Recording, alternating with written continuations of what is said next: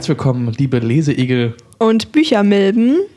Wir haben uns heute ein Tier ausgesucht, das für uns besonders eklig oder ja doch besonders eklig ist. Ja. Und ich bin auf Egel gekommen. Ich und ich auf Milben, die im Bett liegen und leben. Ja, und, und Luisa wollte, Luisa wollte gerade noch gucken, wie, wie sie also aussehen oder wie man die halt nennt. Und sie hat einfach abgebrochen, weil das zu unangenehm ich, war. Ja, ich will nicht recherchieren, wo in meiner Wohnung Milben leben. Ja, das ist, glaube ich, keine schöne Vorstellung. Nee. Genau. Wir, äh, unsere erste Folge und ja, eine von den zwei Folgen zu den beiden Büchern Der Seelenbrecher von Sebastian Fitzek und Wir sind unser Gehirn von Dick Schwab, einem niederländischen Gehirn, äh, Hirnforscher. Mhm. Ich bin auf alle Fälle gespannt, weil es komplett, also was komplett Neues für mich ist, also ein Psychothriller als Buch und äh, ein wissenschaftliches Buch für Luisa. Ja, auch komplett neu für mich. Ja, es wird auf alle Fälle eine spannende Folge. Mhm. Und ja, ich wollte eigentlich zuerst etwas beichten, denn ich habe äh, 120 Seiten gelesen von den 180, die also das Buch hat. Du konntest doch nicht aufhören. Ich, ich hab's geahnt. Ich konnte nicht aufhören. Ich habe sogar extra ein ähm, bisschen Backstory. Ich habe Luisa am Montag geschrieben, weil wir immer zwei Wochen Zeit haben. Und ich hatte am Montag noch nicht angefangen, weil ich halt Angst habe, dass ich halt nicht aufhören kann zu lesen. Und ich habe am Montag angefangen, habe 60 Seiten gelesen. Und dann war ich gestern, genau, gestern habe ich weitergelesen. Und ich habe wirklich, ich saß heute auf Arbeit und ich, hab, ich konnte nicht aufhören zu lesen. Ich habe wirklich in meiner Pause die ganze Zeit durchgelesen. Ah, krass, dass sich das doch so sehr gefesselt hat. Ich musste, ich wollte einfach wissen, wie es halt, ich, ich, ja, so. Und dann habe ich überlegt, okay, jetzt sage ich einfach, ich, entweder sage ich, ich habe quasi nur die Hälfte gelesen. Oh. Oder ich habe auch überlegt, ob ich das gesamte Buch einfach durchlese und das dir beichte und sage, okay, ich habe das ganze Buch gelesen. Ja, das hätten wir dann in zwei Wochen gemacht. Naja, ich hätte das Buch nochmal gelesen, jetzt mit dem Twist quasi zu wissen, wie es denn ausgegangen wäre, ob man, weil du hast gesagt, es gibt einen großen Ach so. Twist. Ah, okay. Mhm. Und ich muss beichten, ich habe auf Wikipedia gesehen, was der Twist ist. Oh Mann, Leo. Ich muss, du hast das ganze Format hier verkackt. Ja, Abbruch. Es, ich, ich schmeiß das Handtuch. Ich wollte das ja nicht. Ich habe einfach auf Wikipedia halt warum gelesen, was googelst du überhaupt denn Wikipedia den. Warum liest du das? Weißt du, bei einem Psychothriller googelst du doch nicht. Aber das war doch bei den Autobiografien genau das Gleiche. Ja, nee, aber da muss man ja rechtzeitig stoppen. Ja, und das war halt der letzte Satz. Also, oder das war nicht per se der letzte. Es war halt quasi normal, die Inhaltsangabe war halt in Wikipedia abgeschrieben einfach. Ja. Und ich habe gedacht, okay, alles klar.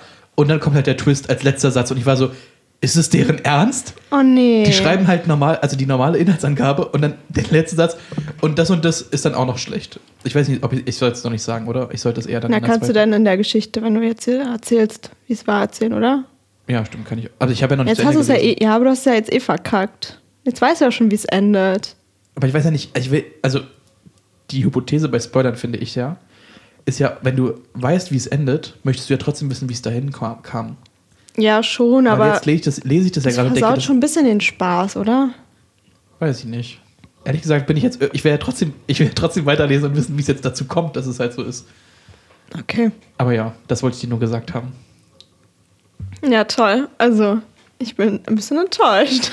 Es tut mir auch, es tut mir auch wirklich leid, aber ich werde, ich werde auf alle Fälle ja, daraus toll. lernen und nicht nochmal ähm, das Buch googeln, solange es halt keine Biografie ist. Ja, oder erst nach zwei Wochen dann googeln. Also nach jetzt bei genau. dem letzten Na, Oder halt nur die Folge. Person, die es halt geschrieben hat. Ja. Na gut. Ja, bei mir gibt es nicht so viele Spoiler im Gehirn. Also, ja, wie kann ich auch schon. Oder willst du schon mal anfangen, so einen coolen Fakt, der dir irgendwie über den Weg gelaufen ist? Ja. Und zwar, wenn ich irgendwann schwanger sein sollte, werde ich alles essen, was, was es gibt, damit es gibt hier, wie heißt denn das? Gede so ein Gedächtnis, fetales Gedächtnis oder mhm. so. Naja, jedenfalls, ich, war, ich, ich hasse mäklige Kinder. Okay. Das geht mir so auf den Sack. Und deswegen esse ich einfach alles, was es gibt. Also alles, was gesu also gesund ist. Ja, ja, ja, genau. Okay. Wo Kinder so generell so Probleme haben. Ja, Brokkoli. Brokkoli, Pilze hm, und so. Okay, damit man vielleicht so ganz bisschen Einfluss nehmen kann. Aubergine. Heißt ja nicht, Zucchini. dass es dann so sein wird, dass das Kind das mögen hm. wird, aber ja, man kann ja ein bisschen vorbeugen, weil oh, mäklige Kinder sind wirklich richtig Horror. Aber ich frage mich, ob das daran liegt, dass die, ob die wirklich so erzogen wurden oder ob die einfach, also, ich weiß es nicht. Ja, Mäkeln ist fast, nee, keine Ahnung, da kann ich dir auch keine Auskunft geben. Hm. Aber so, wenn ein Kind anfängt hier mit Nudeln mit nichts oder ich kenne auch jemanden, der Nudeln mit Butter und Käse nur isst. Buttered Noodles. Hä, aber das, aber das ist auch Ja, aber basically ist doch nicht so Cheese. lecker. Nee, nein, nein, nein. Das ist so ganz normaler Reibekäse. Das ist nicht so wie Mac and Cheese. Hm, okay. Oder halt mit Ketchup. Aber naja, Ketchup ist ja noch halbwegs vertretbar. Wir, schon wir als. Studierende dürfen also gegen Tomaten mit Ketchup ja eigentlich, äh, Tomaten mit Ketchup, Nudeln mit äh, Ketchup eigentlich ja nichts sagen. Das ist ja, Naja, komm, so. Nee. So arme Schlucker sind wir auch nicht. okay. Also, das Podcast Money ist einfach zu, zu viel. nee, Nudeln mit Ketchup. Pesto, weißt du, Pesto kann man ja auch. Und das ist ja nicht, auch nicht so teuer. Okay. Nee. Aber es geht ja nicht per se darum, dass es manchmal teuer ist, sondern einfach, dass man faul ist. Ja, eben. Mit Pesto bist du ja genauso voll wie mit, äh, faul mit Ketchup. Aber für Pesto musst du ja meistens noch einkaufen gehen davor. Oder gekauft ja, hast haben. du immer Ketchup zu Hause? Ja. Okay, gut. Ketchup ist sowas, das hat man immer zu Hause. Ich zumindest. Nein. Ich wurde so erzogen. Meine Mutter hat Echt? sehr viel Ketchup gegessen, wahrscheinlich, als ich schwanger war. okay. Äh, ja, ich würde noch kurz einen, weil ich habe ja, äh, ich, Du kannst anfangen, deins ist wahrscheinlich eh spannender. Also nichts gegen das Gehirn, ne? Und Das gegen Gehirn- seine also- forschende Leistung auch nicht, aber. das Gehirn hat quasi alles geleistet, was, wofür wir he- heute arbeiten. Also ich meine, dieses Buch wurde auch durch ein Gehirn geschrieben. Oh, das Gehirn ist so, nein, nicht überbewertet. Es ist nicht über, nein, aber okay, ihr guckt so geschockt. Es ist nicht überbewertet, aber ach nee, keine Ahnung. Du kannst sagen, was du möchtest, ein freies Land. Fang du erst mal an. Du hast schon, Leo hat richtige Notizen Ich habe auf zwei einem Seiten, Papier. ich habe zwei A4 Seiten auf, auf richtig PC geschrieben. Weil letzte Woche, hat- nee, vor zwei Wochen hattest du nichts. Doch, Nee, doch, ich habe mir auf meinem iPad ein bisschen was jetzt zusammengeschrieben. Okay, ich habe die Nein. gleichen Notizen genommen. Okay, du hast mich erwischt. du hast nur das Quiz geschrieben. ja, Du hast nicht einmal irgendwo hingeguckt beim Erzählen. ja, und trotzdem ist es nicht aufgefallen, wie meine Prüfung. Ich habe heute ähm, noch mein Prüfungsergebnis bekommen und es war eine 1-0 und ich war nicht bei der Vorlesung. Ich habe nur in der letzten Vorlesung beim Profes Professor zugehört, was er so quasi rannehmen würde. Und dann habe ich mir die Prüfung, Prüfung Unterlagen angeguckt und dann habe ich eine 1-0 geschrieben und ich weiß nicht, wie ich es hinbekommen habe. Ähm, Glückwunsch, aber trotzdem. Danke. Genau, ich fange einfach an. Ja. Also, die Geschichte ist, es gibt sogar eigentlich zwei Geschichten in dem Buch. Denn es dreht sich um, also einerseits den Seelenbrecher, wie er das Buch auch heißt. Und die Geschichte wird aber erzählt von einem Professor an einer Universität. Der Professor halt die, die Akte hat von dem Seelenbrecher, also Ja. von dem Typen, der der letztendlich den Seelenbrecher irgendwie dann, glaube ich, auch verhört hat und einfach diese gesamten Ereignisse von, diesem, von dieser einen Nacht, worum es halt ja dann geht, Ja. aufgeschrieben hat. Und ich Stimmt, das habe ich ganz vergessen. Genau, und darum ging es eigentlich. Und ähm, es war irgendwie der, also es, ich weiß, ich habe noch nicht zu Ende gelesen, aber es ist halt, dass dieser Versuch gemacht wird, wie Leute also diese, diesen Fall halt durchlesen. Und er beaufsichtigt die halt währenddessen. Und dann die zweite Geschichte ist halt, wie man letztendlich mitliest ähm, durch, diesen, durch diesen Fall. Also die Gegenwart ist- quasi im Vorlesungssaal oder in Genau, dem Raum Gegenwart mit den im Studenten Vorlesungssaal und und die. Geschichte über den Seelenbrecher behandelt dann halt in diesem, Ja. äh, in den Akten von diesem Fall. Genau. ja. Ach so, Achtung, es wird Spoiler geben. Genau. Spoiler Alert. Spoil Spoiler, Spoiler. Und genau, es geht also um, in der Geschichte dann, also in der Akte geht es halt um Kaspar. Und Kaspar ist äh, ein Mann, der hat nämlich sein, äh, sein Gedächtnis verloren beim Unfall, beim Autounfall. Und der Autounfall hat sich nämlich in der Nähe der Teufelsberg-Klinik ereignet. Und die Teufelsberg-Klinik ist, wie man schon denken könnte, eine Klinik, die auf dem Teufelsberg liegt. Ähm, und zwar in Berlin. Und der Teufelsberg ist ja ein ehemaliger US-Militärstützpunkt gewesen. Der, und der Teufelsberg ist ein kein richtiger Berg, das ist ja nur ein Schutt. Also es wurde ja nur Schutt aufeinander gehäuft. Und es ist trotzdem, es ist doch ähm, Berlins höchster Berg trotzdem. Genau. Ja, also es ist Berlin Süß, ist einfach, oder? es ist einfach lächerlich so. Ähm, ja. Ja, ich würde sagen, äh, ich finde es cool, dass ähm, 46 Bücher oft so in Berlin spielen. Also gerade, dass Er wir kommt da... nämlich aus Berlin. Ja, okay. Und da habe ich mir wieder gedacht, was, wenn wir Fitzek in der Bahn treffen und wir ihn nicht erkennen? Den würden wir nicht erkennen. Wobei ich habe mir jetzt oft Bilder, also ich habe jetzt nicht oft Bilder, aber ich habe mal heute wieder Bilder geguckt und dachte, vielleicht würde ich ihn doch erkennen. Okay. Jetzt aber, wo ich weiß, wie er aussieht. Ja. Na, ich mag es jedenfalls, dass es Orte sind, die man kennt. Ja. Also- Wobei ich ehrlich gesagt noch nie auf dem Teufelsberg war. Ich schon, aber da steht keine Klinik, Nicht mehr. glaube ich. Ne, auf jeden Fall war ich da schon. Ich war da mal wandern auf Nice. dem Berg. Das muss ich aber eigentlich auch mal machen. Also Ja. ich habe immer nur Gutes gehört. Was man halt so über so einen Berg hören kann. Hügel. Hügel. Ist echt Aber, nicht so groß. Ja. Aber man kann, also da gibt es schon eine Aussichtsplattform. Ich weiß, und da kann man ja auch, also das gibt ja auch einen coolen Fotospot und so weiter. Also da machen ja super viele Leute auch Fotos. Ja, bei diesen verlassenen Dingsbums, ne? US-Militärgelände. Ja, ich glaube, das ist aber eigentlich abgesperrt. Hat das jemals Leute aufgehalten? Nee. Okay. Könnte man ein Shooting fürs, für einen Podcast machen. Illegal. Oh. Das darf man eigentlich gar nicht sagen. Spaß. Wir machen das gar nicht. ähm, genau, es geht also um Kaspar, der dort also mit Amnesie in diese Klinik eingewiesen wurde, weil er halt in der Nähe von einem, mit einem Autounfall äh, gefunden wurde. Und er wäre nämlich fast erfroren, denn es ist Winter. Und der Bachmann, das ist also der Hausmeister, hat ihn dort gefunden mit dem Hund Mr. Ed.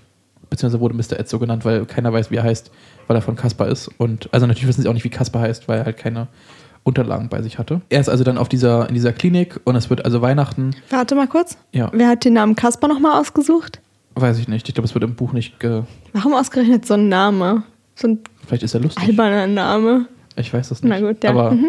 ähm, genau. Und er wird also dann dort eingeliefert und ist also zehn Tage in der Klinik. Und zu Weihnachten möchte er also die Klinik verlassen und hört ein Gespräch von den beiden Chefärzten oder von der Chefärztin, Dr. Sophia, ich habe ihren Nachnamen vergessen, Hassfeld? Nee. Haffeld? Hassmann? Nee, ne? Nee, Rass, also Rassfeld heißt der, der, der Chefarzt hm. und Frau Dr. Sophia, ich habe den Nachnamen vergessen. Genau. Und er hat also das Gespräch, dass also die beiden halt wichtige Informationen über seine Vergangenheit haben. Und er kann sich ja nichts mehr erinnern, so wirklich. Und folgt ihnen also so ein bisschen und er ist also auch verliebt in Sophia. Was lachst du so? ich, äh, mein Kopf hängt immer noch bei Dr. Sophia. Ich habe den Nachnamen vergessen.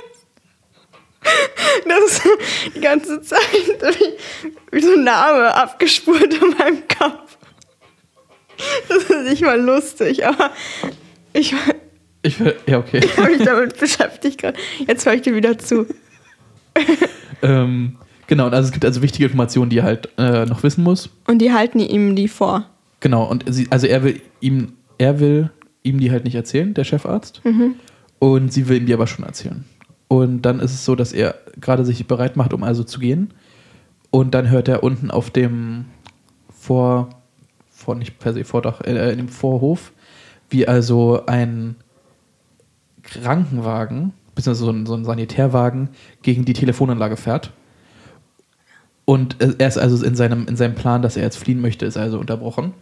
Und dort kommen nämlich dann also noch zwei neue Charaktere nämlich zu, und zwar Dr. Bruck und äh, Tom Schadek. Schadek ist der Sanitäter und Tom Bruck hat sich während der Fahrt ein Messer in seine Kehle geraunt. Mhm. Weshalb dann also der Sanitäter den Unfall gebaut hatte.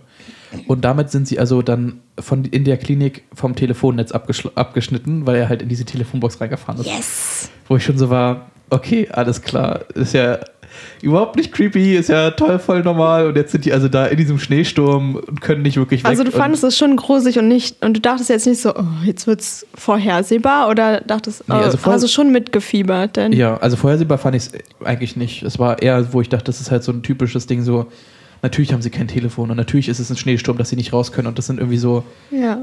Ist natürlich alles halbwegs realistisch, kann natürlich alles passieren, aber es sind trotzdem Sachen, wo ich mir denke, ich weiß nicht, ist mir einfach, also ich fühle mich da nicht komfortabel, weil ich dann denke, das würde mir ganz schön Angst ein, einjagen. So. Ja, also bei so einem Buch fühlt man sich jetzt nicht unbedingt komfortabel beim ich Lesen. weiß, und das, also und das ist halt die ganze Zeit, wo ich dachte, ich habe ja schon mit dir telefoniert gestern. Ähm, ich verstehe nicht, warum Leute sowas lesen wollen. Ja, das war auch das Einzige, was Leo mir davor erzählt hat. Und ich war, also, es ist doch Unterhaltung. Aber ich fühle mich, ich, ich möchte wissen, wie es zu Ende ist, damit ich ruhig schlafen kann. Aber ich möchte sowas nicht nochmal lesen. also ich, ich, klar, wenn du mir so ein Buch nochmal gibst, lese ich das nochmal. Aber ich würde es quasi nicht in meiner Freizeit lesen. Tja, Leo, bei der nächsten Losung haue ich dir einfach fünf Bücher rein. Oh mein Gott. Nein. Es, es gab sogar, ähm, in meiner Recherche habe ich ja noch gefunden, dass nämlich die Therapie, also auch das Buch von Sebastian Fitzek, ähm, danach oder davor spielt. Ich bin mir nicht ganz sicher genau wann, aber es spielt klar, im gleichen Universum. Ah, krass. Genau. Und es gibt noch nämlich die Köchin, Sibylle, und Jasmin, die Krankenschwester. Die Namen sind jetzt nicht wirklich wichtig, ich wollte es einfach nur erwähnt haben. Und genau, der Mann wird, also der Dr. Bruck, wird also dann dort eingeliefert und wird erstmal behandelt soweit äh, von den beiden Ärzten. Und dann gehen alle schlafen gefühlt wie bei Werwolf und dann waren alle auf und einer tot. Das Ähm, Dorf, wie heißt das Dorf? Das Dorf erwacht. Alle, genau, alle erwacht, das Dorf erwacht, bis auf Herr Dr. Rassfeld.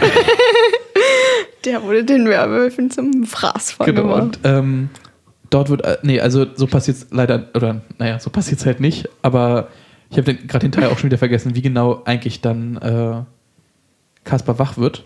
Aber er hört also Schreier und geht also dann in ein, in ein Badezimmer und sieht dort also Sophia in der Toilette, äh, in der, im äh, In der Bad, Wanne? In der, genau, in der Wanne liegen und also regungslos und ist also, naja, verwirrt, was sie also dort macht und sie ist also nicht ansprechbar.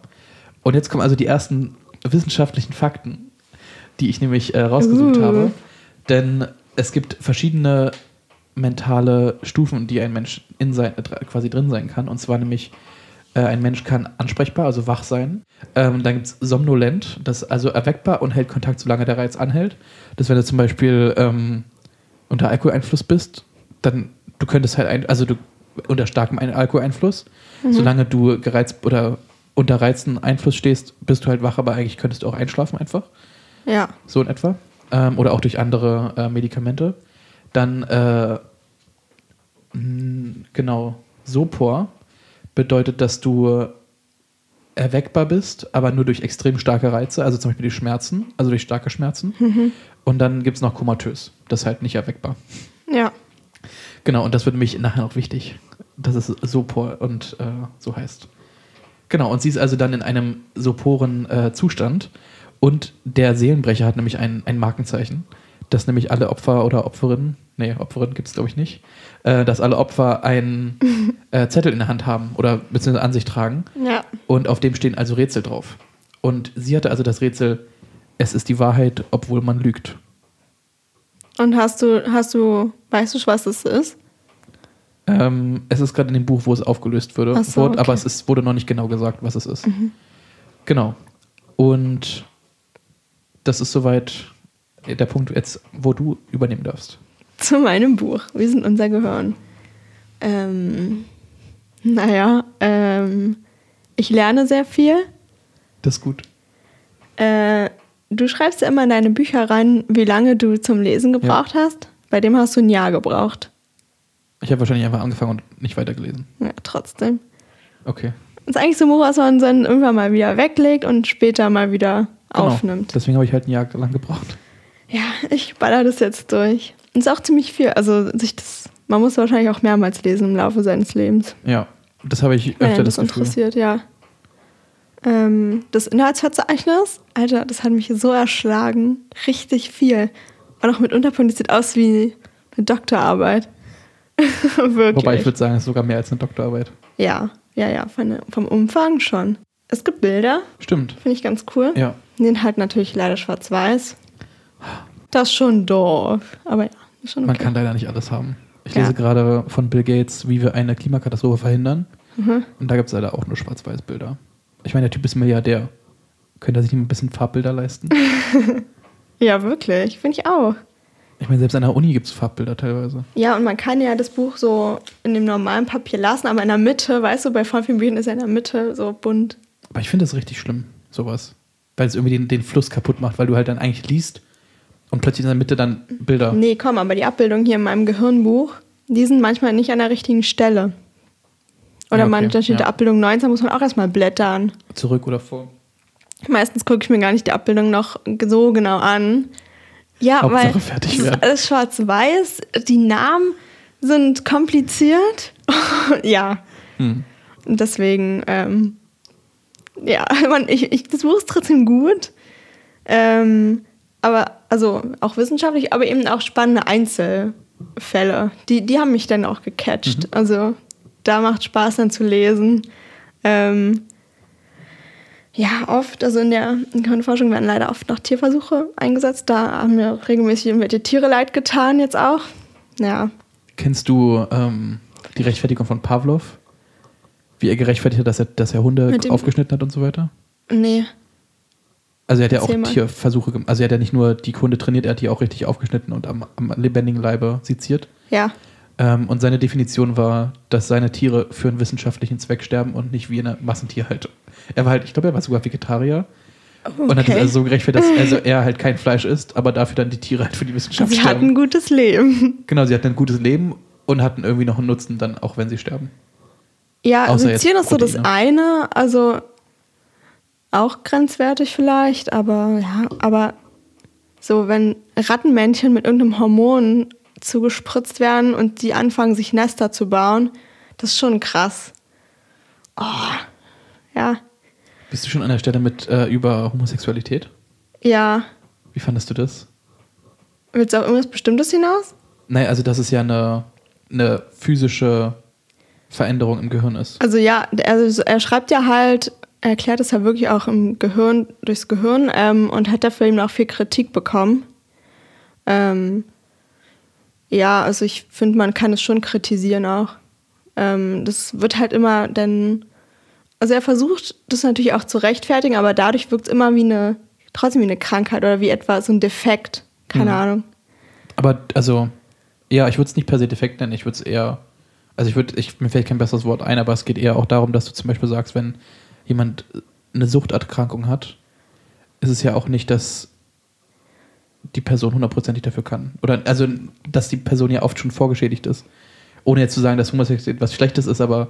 Ja, eben, also es ja kann auch gut genutzt werden, das Argument. Ja. Nämlich, wenn Leute anfangen, da zu argumentieren, dass man die Leute ähm, therapieren kann, da kannst du halt damit dann auch schon gegen argumentieren. Das ist schon ja. sinnvoll, auch so ein Argument in der Tasche zu haben.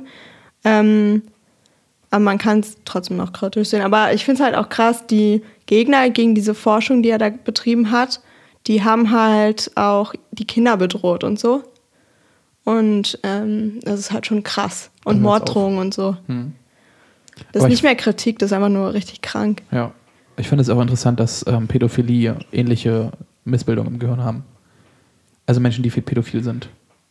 Ja, spannend, ne? Voll viel findet man im Gehirn wieder. Ja. Und das ist irgendwie dann interessant. Natürlich hat, hat sozialer Zirkel einen riesen, einen riesen wichtigen Punkt bei Pädophilen, also gerade bei Menschen, die auch dann in diesen Aktivitäten äh, teilhaben. Mhm.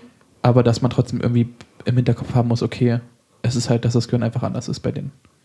Und dass man halt schon von vornherein, oder nicht von vornherein, aber dass man dann das, ich, nochmal in einem anderen, anderen Licht sieht, als nur zu sagen, naja, der steht einfach auf, auf kleine Kinder, ja. weil er das möchte oder weil er ähm, das also hundertprozentig selbst entscheiden könnte. Ja, aber für, für also so manchmal wirkt es dadurch halt so endgültig, dass man nichts ändern kann. Hm. Und so als Pädagogin ist schon hart, sowas zu lesen manchmal. Aber so finde ich, also so empfinde ich das halt nicht. Du kannst ja trotzdem dagegen wirken. Ja, schon, aber es ist ein bisschen entmutigend, ja, wenn man stimmt. so wenn man hört, weiß, das Gehirn ja. macht es so und dann ist es jetzt so und ja, hm. naja. Ähm, er benutzt manchmal auch Sprache noch ein bisschen veraltet, aber es hat auch ein älterer Herr. Aber trotzdem, also da steht halt dann auch schwachsinnig drin schon. Hm. Ähm, was noch? Irgendwie Transsexualität wird auch so als, ähm, als Gender-Problematik bezeichnet. Ja, ist halt schon vielleicht auch eine Problematik, aber es, ja, ich weiß nicht. Manchmal nicht so sprachsensibel. Hm. Aber vielleicht sind Wissenschaftler so, nee, aber ich weiß auch nicht. Ich glaube, es ist einfach schon ein bisschen älter. Oder also es ist. Ja, man muss in der Zeit sehen. Ja. Ist ja auch nicht das neueste Buch. Hm, ja. Es gab jetzt ähm, der Spiegel, hat glaube ich mhm. jetzt am Sonntag, bringt er nämlich raus äh, Gender Sternchen, Stern, Sternchen. Also die, quasi die Hauptstory geht halt darum, um, um äh, Gendern. Mhm. Und die haben halt auf Twitter heute einen riesen, oder nicht riesen, aber haben schon einen Shitstorm dafür bekommen, weil sie halt geschrieben haben, naja, die Mehrheit ist ja noch nicht dafür, aber muss man das quasi machen? Und dann gab es einen Kommentar, wo ich so dachte, nice. Also es war, wo es darum ging, ja, Frauenwahlrecht und quasi, dass auch Afroamerikaner wählen dürfen. Und da war ja die Mehrheit auch davor nicht für. Und ja. also, und also das quasi nur weil die Mehrheit nicht dafür ist, heißt es nicht, dass ja. es nicht valide wäre. Ja. Und das fand ich irgendwie super gut. Das, und das war halt, der, der Kommentar hatte mehr Likes als der eigentliche Post vom Spiegel. Krass. Und das finde ich dann immer irgendwie das ist sehr. ein guter Kommentar, ja. Sehr zufriedenstellend, wenn man das dann so sieht und denkt, ja, genau so. Oh mein Gott. Da glaubt man dann auch an die Menschheit wieder. Irgendwie schon, ja. ja. Auch wenn es so viel Bullshit halt online gibt. Leider. Ja, es kann auch zu guten Sachen benutzt werden, aber ja. Mhm. Alles gut? mit dem Ja, Computer? ja alles Okay. gut, alles gut. Ähm, war halt, also er fängt halt so ein bisschen mit seiner eigenen Geschichte an, wie er dazu gekommen ist und so. Und das war eigentlich absehbar, dass er Medizin irgendwas Ja. forscht. Ich glaube, seine beiden Eltern waren ja. Ähm, die Mutter, habe ich vergessen. Aber der Vater ist Gynäkologe ah ja, okay. und hatte eben auch so viele Arztfreunde und so. Ja. Und die haben da eben auch Einfluss genommen, ist ja klar. Mhm. Deswegen war klar und ja, krasser Lebenslauf. Also, fand ich. Und dann auch zur Forschung. Ja, cool. Cooler Mann. Könntest du dir das vorstellen, auch selber zu forschen? Ja, aber nicht im Gehirn. Hier für Okay. meine Bachelorarbeit forsche ich. Ja. Hm. So eine Forschung ist cool. aber so an Tieren nicht. Und an Gehirn, ach, ich weiß auch nicht. Nee, muss ich, muss ich nicht haben. Also eher dann pädagogische Natur. Ja, aber ich habe hab mich ja tatsächlich ähm, beworben für Tiermedizin an der Uni. Eine der fünf Studienfächer. Ja, da bin ich sogar zum äh, Eignungstest. Hm. Und gab es ein Ergebnis? Ja, verkackt. Oh, du Nicht so schlimm. Ähm, ja, es war auch direkt nach dem Abi. Also ich wollte eigentlich, eh- also gut, dass es nicht geklappt hat. Ja. Dann wäre ich so direkt nach der Schule in den Medizinstudiengang. Nee. Das wäre mir zu viel. Und so, also, nee, ich habe jetzt auch Haustiere. Ähm, Aber dann könntest du gleich, ich wollte gerade sagen, sie reparieren, aber das hört sich an, das ist nee, mein, das eine, also mein eines Kaninchen hatte so eine Eiterwunde, so ein Eiterabzess. Ja. Nee, also es, ich hätte es nicht äh, ausgeschält und so mich mit Eiter befassen wollen. Ja, nee, gut. Einfach Okay. I. Äh, skip, skip next, please. ja. Ähm, äh, er hat Metaphern fürs Gehirn genannt, die ganz interessant waren, fand ich. So allumfassendes Buch, Theater im Kopf. Also war voll interessant. Und das Gehirn so zu einer Metapher zu machen, ist voll schwer. es gibt irgendwie schwer was Vergleichbares. Ja, ne? Hast du eine Idee? Pinker Gummiball. aber das Ding ist ja, dass es Ein nicht mehr. Gummiball ist schön trocken, aber das Gehirn ist feucht. Es gibt, äh, ich finde, das, das englische Wort moist beschreibt, beschreibt einfach quasi dieses, also das ist einfach so, dieses Wort. Alle hassen dieses Wort. Ich, liebe dieses Wort, weil es einfach so beschreibend ist, weil so, du sprichst moist aus und du denkst, und du weißt schon genau, was das für ein Wort Du kennst die Du, wirklich, Konsistenz. du weißt, um was es geht. Ja, und ich finde, so, so stellt man sich auch ein Gehirn vor. Das ist keine Metapher. nee, es ist auch kein, aber ich finde, beschreibt das Gehirn trotzdem gut. It's just moist. Ja, okay. Weil es Hm. ja auch so ein bisschen, es ist ja nicht fest, also Gummiball wäre ja auch wieder was Falsches, weil es ja, ein Gummiball ist, ja- ist ja fest. Nee, ist eben nicht fest. Genau, Ja. und Gehirn ist es halt eben nicht. Vielleicht irgendein Obst, aber Obst ist ja eigentlich auch meist fest. Es geht doch um die Fähigkeit bei der Metapher, nicht um wie dagegen. Also, vielleicht ist die Form wie eine Avocado? Aber ein Avocado, also was nee, für ja, ein nicht Avocado? ganz. Weil es ist ja so, hat so eine komische Form. Eine Nuss, eine Walnuss. Ich habe mal gehört, wenn man seine beiden Fäuste zusammentut Mhm. und aneinander hält, dass die, dass das etwa die Größe des Gehirns ist. Keine Ahnung. Ich habe ein größeres Gehirn als du. Du hast auch einen größeren Kopf. Okay, ich habe auch größere Hände. Tja, Tja, ja. Das Gehirn wiegt circa ein anderthalb Kilo. Aber hier, spannende. ich bin anderthalb Kilo Gehirn. Äh, anderthalb, oh mein Gott, ich bin anderthalb Prozent Gehirn. Quick Muffs. Ja, und zwar. Mann, ich hatte noch einen spannenden Fakt, der ist jetzt weg. Albert Einsteins Gehirn war unterdurchschnittlich leicht. Gleich Ja. was ausgetrocknet. Leichter, also das männliche Gehirn ist ein bisschen schwerer im Durchschnitt. Mhm. Ähm, und Einsteins Gehirn war leichter als das Durchschnittsgewicht von einem weiblichen Gehirn. Krass. Ja, Aber, also ich glaube hat Ende, offenbar nichts mit Intelligenz zu tun. wie schwer das Gehirn ist. Mhm, Ja. Ich glaube, Elefant, also gut. Also, Nee, jetzt bei ja- Menschen. ja, ja, okay, okay, okay. Weil, okay. Ja, natürlich aber ist bei dir nochmal noch eine andere Nummer. Weil es geht ja oft um auch äh, um prozentual, also quasi Anteil des Gehirns zur, zum Körper. Ja. Die Größe wird ja gemessen. Es wird ja nicht nach Gewicht oder nach Größe per se gemessen, sondern Ja. im Vergleich zu der Körpergröße. Hast du noch andere coole Fakten? Ja. Okay, ich, war, Und ich warte zwar, darauf. Ja, meine Notizen sind mal wieder wirr. Jedenfalls, mh, also in dem Buch stand, dass Nervenzellen durch Nervenfasern verbunden sind und die sind, also, kannst du schätzen, wie äh, lang? Bis zur Sonne und zurück. Hier steht 100.000 Kilometer. Und das 100.000 Kilometer. Drin. Okay, also. Aber, aber ich habe dann auch in einer, in einer anderen Quelle online gelesen, dass die Gesamtlänge aller Nervenbahnen unseres Gehirns, vielleicht ist es auch was anderes, die Nervenbahn, als die Nervenfasern, ich bin mir nicht sicher, aber das sind 5,8 Millionen Kilometer. Äh, und das war jetzt voll der große Unterschied. Das heißt, es muss irgendwie was anderes sein. Das habe ich nicht ganz gerafft jetzt im Nachhinein. Hm.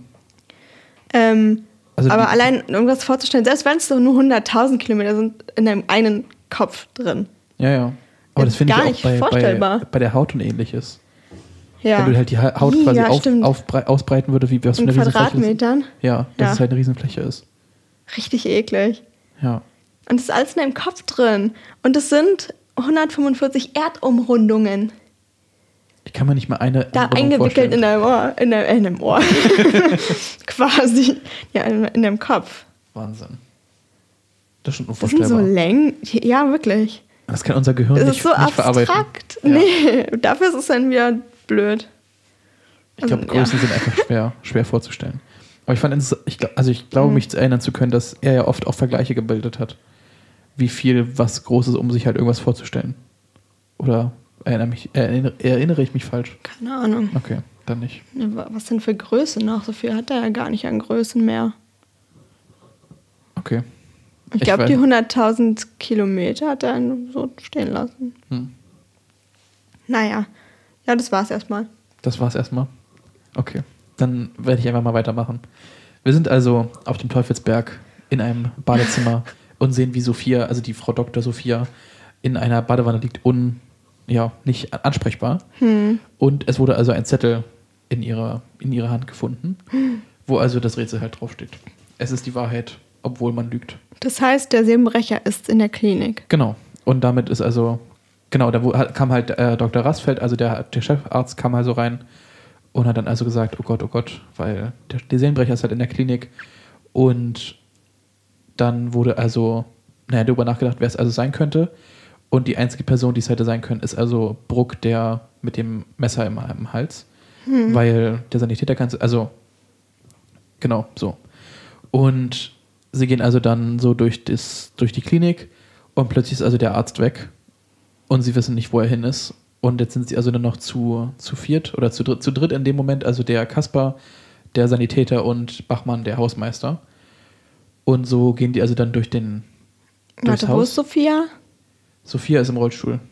Oder mhm. sie haben sie jetzt erstmal mitgenommen aus, dem, aus, dem, aus ah, ja, der Badewanne okay. mhm, mhm. und äh, verschanzen sich also in der Bibliothek und möchten aber auch, dass der weil sie nämlich gesehen habe, wie nämlich Bruck das ähm, Bruck ist durch ein Fenster nach draußen gegangen. Der Arzt. Nee, Bruck ist der, der Seelenbrecher. Der vermeintliche. Der sich das Messer in den Hals gerammt hat. Genau. Okay. Und der hat, wurde also, er hat also sich anscheinend nicht so krass oder nicht so stark wehgetan, dass er nicht mehr leben könnte. Mhm. Ähm, es wurden nur seine Stimmbänder also ähm, beschädigt, wurde im Buch gesagt. Oh. Ja, dass er nicht mehr richtig reden kann anscheinend. Mhm. Ähm, und also es wurde aber gesehen, wie der Bruck also durchs Fenster sich wehgetan hat und also aber rausgegangen ist. So. Mhm. Und dann kam also der Bachmann, der Hausmeister, auf die Idee, wir können die Schotten dicht machen, also halt das Sicherheitssystem quasi runterfahren, dass also er halt draußen ist und die halt drin in Sicherheit sind. Mhm. Und es ist eigentlich davon auszugehen, dass er es halt nicht schaffen würde zu überleben, weil die halt auf diesem Berg sind und da quasi nichts ist. Und das und ist der Winter. Schnee, genau, und das ja. ist halt dieser Schneesturm. So. Und das dann, machen die doch dann auch, oder? Genau, und die machen also die Schotten dicht. Ja, und jetzt sind die quasi eingesperrt alle zusammen, ne? Genau, und, äh, und gehen davon aus, dass er halt nicht dran ist. Aber ja. natürlich hat er es also wieder reingeschafft, denn sie finden oben ein Fenster, was also verkeilt ist mit, einem, mit einer Metallstange irgendwie. Und da ist also das Ding nicht runtergefahren. Hm. Und also an diesem Punkt war ich schon so, nee. nee da hat Leo die Nerven verloren. Ich will nicht mehr. und es ist also. Hey, wie stehst du zu Horrorfilmen? Ist auch nicht so dein Genre? Nee, gar nicht meins. Mhm, und auch nicht so Thriller. Also Thriller finde ich, find ich teilweise gut. Ähm, ich weiß nicht, aber irgendwie, also so wirklich ganz Psycho-Thriller ist irgendwie gar nicht meins. Okay. Weil ich die, die, die, die, das Gefühl der Angst halt nicht mag. Ja. Also der Angst des, der, der körperlichen Unversehrtheit. Sowas. Hm. Ähm, da habe ich quasi andere Sachen in meinem Leben, die, mich, die mir irgendwie mehr, mehr Kick geben, als jetzt mich, also quasi angsterfüllt zu sein. Genau. Und die sind aber jetzt also in der Bibliothek und haben also noch die Köchin, Köchin an, am Start und also Jasmin auch noch die Krankenschwester. Mhm. Und schmieden jetzt also den Plan, was sie also mit Sophia machen oder was jetzt irgendwie der Plan ist. Denn es gibt also einen, äh, einen Lichtblick am Horizont, denn sie gibt ab und zu Geräusche von sich. Und da hat sie, also am Anfang hat sie nämlich Nopor ähm, gestammelt und später hat sie dann noch Topor gestammelt. Und wir sehen also schon Ähnlichkeiten zu Sopor, was also ihre, ihr, ihr quasi wacher Zustand irgendwie, dass mhm. sie den selbst diagnostiziert. Und das sagt also auch Kaspar, der auch langsam immer wieder so Flashbacks hat von einem Mädel teilweise, also von einem Mädchen teilweise und aber auch ähm, Flashbacks von äh, seiner vermeintlichen früheren Karriere, weil er halt immer wieder, zum Beispiel, er misst halt den Puls oder hat irgendwie, äh, dass sie zum Beispiel einen Tropf braucht, dass sie halt dehydriert ist und so weiter, dass also es nahegelegt werden kann, dass er mal ein Arzt war. Oder zumindest sagt es der Sanitäter, dass er mal Arzt sein gewesen könnte. Hm, durch das Fachwissen, was er Genau, dass er einfach so, genau. Und das, da mussten sie halt noch einen, äh, damit sie also nicht dehydriert und also noch weiter äh, Mineralien auch zu sich bekommt, hm. mussten sie nämlich einen Tropf holen oder einen so einen äh, Mineralbeutel. Und mhm. dazu mussten sie nämlich in das Büro von dem Chefarzt, weil nämlich direkt daneben die Apotheke, also die, die Klinikapotheke war. Mhm. Und dafür mussten sie halt aus der Bibliothek raus. Und über die Sprechanlage wurden nämlich, also kam das Winseln eines Hundes. Oh nein. Und Mr. Ed war also, äh, naja, war quasi, oder wurde irgendwie gefoltert anscheinend über die Sprechanlage und die haben das also alle gehört. Voll brutal. Ja. Und mussten dann aber in das äh, Chefarztbüro und es ist natürlich überall, also das ist halt dunkel, weil der Seelenbrecher auch die äh, Lichter kaputt gemacht hat in dem Hauptgang. Ja. Und dann sehen sie also im Chefarztzimmer, sehen sie also ein rotes Blinken unter der Tür. Und da war ich auch schon so, nee, ich könnte jetzt einfach oh, aufhören, nee. aber ich will ja auch wissen, wie es weitergeht. Und es stellte sich also raus, dass es ein Aufnahmegerät war. Ja. Und da hat er nochmal ein Flashback bekommen, der Kasper. Und also kann er sich selbst, konnte sich selbst erinnern, wie er selbst halt Sachen aufnimmt. Und ähm, später kommt dann auch noch raus, dass er halt in seinem Büro auch steht und dann sieht, wie er seinen eigenen Namen, also er sieht seinen, seinen richtigen Namen und auch wie er ähm, so ein Aufnahmegerät selber benutzt und dass er halt Psychologe, äh, Psychiater ist. Genau. Und auch Arzt, also Arzt und Psychiater irgendwie. Wie ist sein richtiger Name nochmal?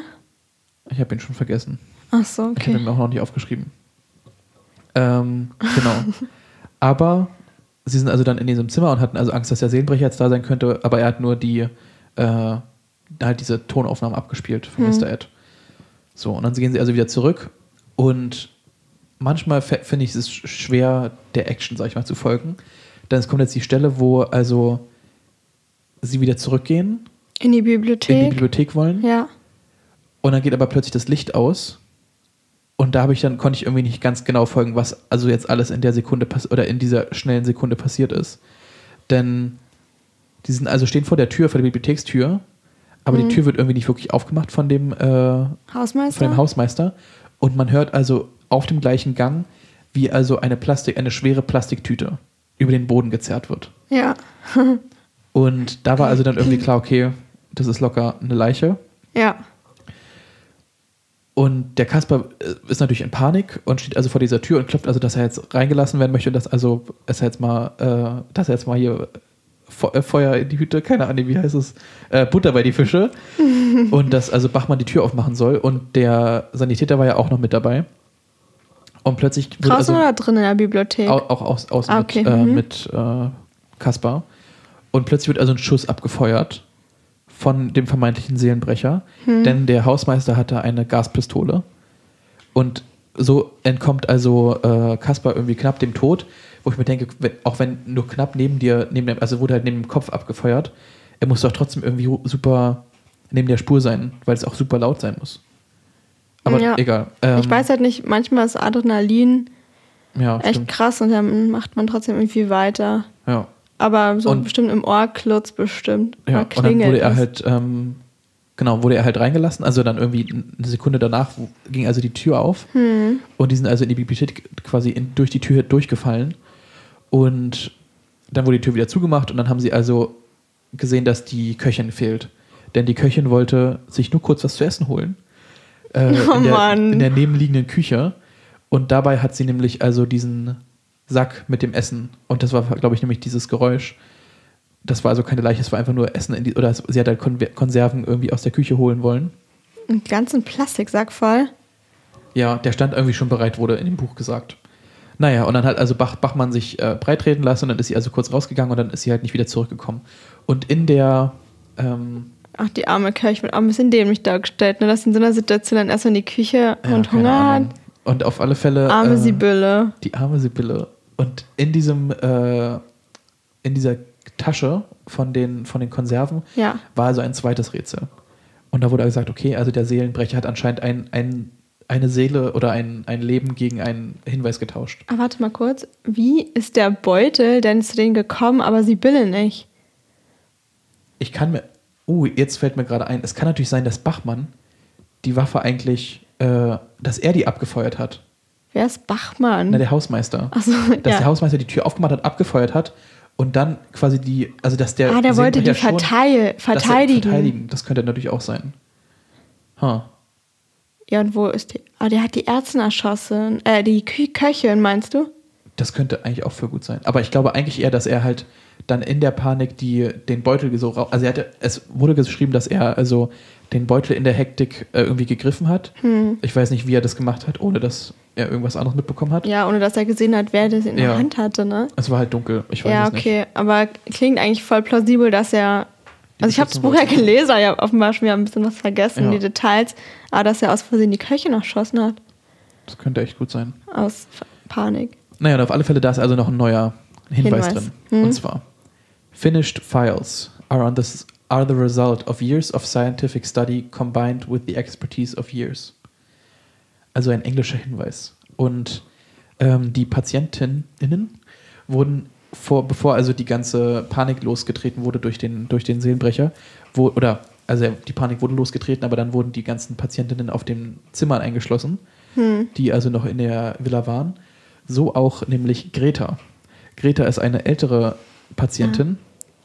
Die am Anfang des Buches vorgestellt wurde als äh, Rätselliebhaberin. Denn sie hat ähm, Kaspar ein Rätsel gestellt und es ging also so. Mal gucken, ob du, ob du dich daran erinnern kannst oder ob du es lösen kannst. Oh, ich kann mich bestimmt nicht daran erinnern. Ein Vater und ein Sohn fahren gemeinsam ein Auto. Sie verunglücken. Der Vater stirbt und der Sohn wird in die Notarztpraxis eingeliefert. Und dann, genau, und dann kommt der Chefarzt und sagt, ich kann nicht operieren, das ist mein Sohn. Wie kann das sein?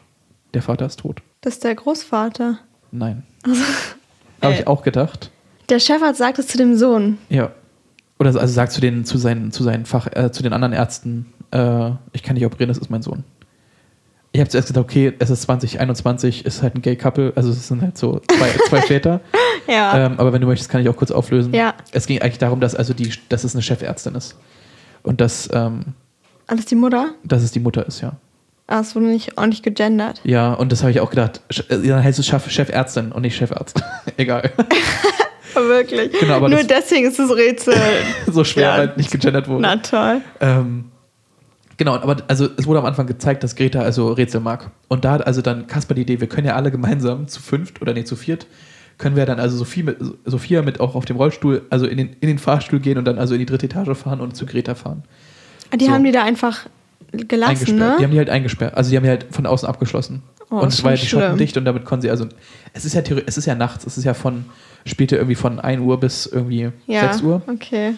Um 6 Uhr kommt die nächste die Schicht. lassen die alte Dame da mal pennen. Genau, und die haben ja eigentlich alle geschlafen so. Mhm. Ähm, so, und die kommen also aus dem äh, Fahrstuhl raus und sie sehen also, wie die Tür offen ist von Greta. Oh Gott. Mhm. Und, ich Leo, schon, oh nein. oh nein, Leo. Ich. Tut mir schon fast leid, dass du, dass du das Buch lesen musst. Also ich fand es ja, es ist ja spannend, aber es ist trotzdem nichts, wo ich mir jetzt sagen würde, das würde ich mir jetzt gerne abends vom Einschlafen. aber du kannst nicht mehr aufhören. Na, ich will ja wissen, wie es zu Ende geht. Ja. Deswegen. Wahrscheinlich bist du in zwei, drei Tagen fertig, ne? Ich werde es heute Abend zu Ende lesen. Okay. Ähm, so, und auf alle Fälle Genau, jetzt gehen sie also mit diesem, und dann genau, gehen sie zu der, in die Tür rein und dann sehen sie also, wie, wie Greta dort im Bett liegt. Und, und alle denken natürlich, sie ist tot. Aber nein, sie hat einfach nur geschlafen. Und es stellte sich raus, dass Jasmin, also die Krankenschwester, ähm, weil nämlich also irgendeinen laut, weil sie einen lauten Schrei gehört hat, Hm. sie einfach nicht abgeschlossen hat. Weil sie so Panik bekommen hat, dass sie dachte, ist jetzt scheißegal, sie geht jetzt einfach unten in die Bibliothek rein. ja, und damit wurde also Greta ihrem Schicksal überlassen eigentlich, äh, ohne dass sie es jemals mitbekommen hat. Ja, aber sie hat einen tiefen Schlaf. Auf alle Fälle. Also sie hat, Also, nichts, sie hat ja wow. nichts mitbekommen in der dritten Etage. Das ist schon krass. So einen Schlaf hätte ich auch gerne. So, und sie gibt also den, den entscheidenden Tipp, dass es also ein Intelligenztest ist. Denn es geht darum, wie viele Fs in dem Satz gibt.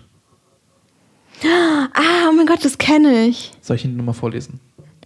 Ja, nee, ich kann es nur, wenn ich mir angucke, kann ich mitzählen. Ja, das ist aber einfach. Okay, aber hier. Das ist doch eigentlich richtig simpel, ne? Hier unten. Der zwe- also. So, Luisa liest jetzt nochmal Hm, den Satz und zählt, wie viele Fs es gibt. sechs. Ja, Ja, aber weißt du, als ich das, das erste Mal in dem Buch gemacht habe, habe ich es verkackt. ja. Ja. Das Ding ist nämlich, dass also, es gibt ja dreimal das Wort off und eigentlich ist es halt im Buch alles Großbuchstaben gedruckt, weshalb es, glaube ich, nicht, nochmal nicht so viel mehr auffällt. Ja. Ähm, Stimmt, weil ich, ich saß da auch vor und ich habe mich verzählt die ganze Zeit. Weil ich die Offs nicht. ich habe, glaube ich, nur am Anfang sechs, äh, ich habe am, am Anfang fünf gezählt und habe das letzte off vor äh, Years nicht, ge nicht gezählt, die Offs sind so unscheinbar im Englischen irgendwie, dass man die überliest und dann. weil es kein Bild vor hervorruft im Gehirn. Off. Genau. Ja. Und so wurde also dann dies, auch dieses Rätsel gelöst.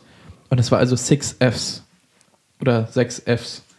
Und da hat also Bachmann die Idee gehabt, 6F, es gibt einen ein, ein Raum 6F, ähm, und zwar die Pathologie.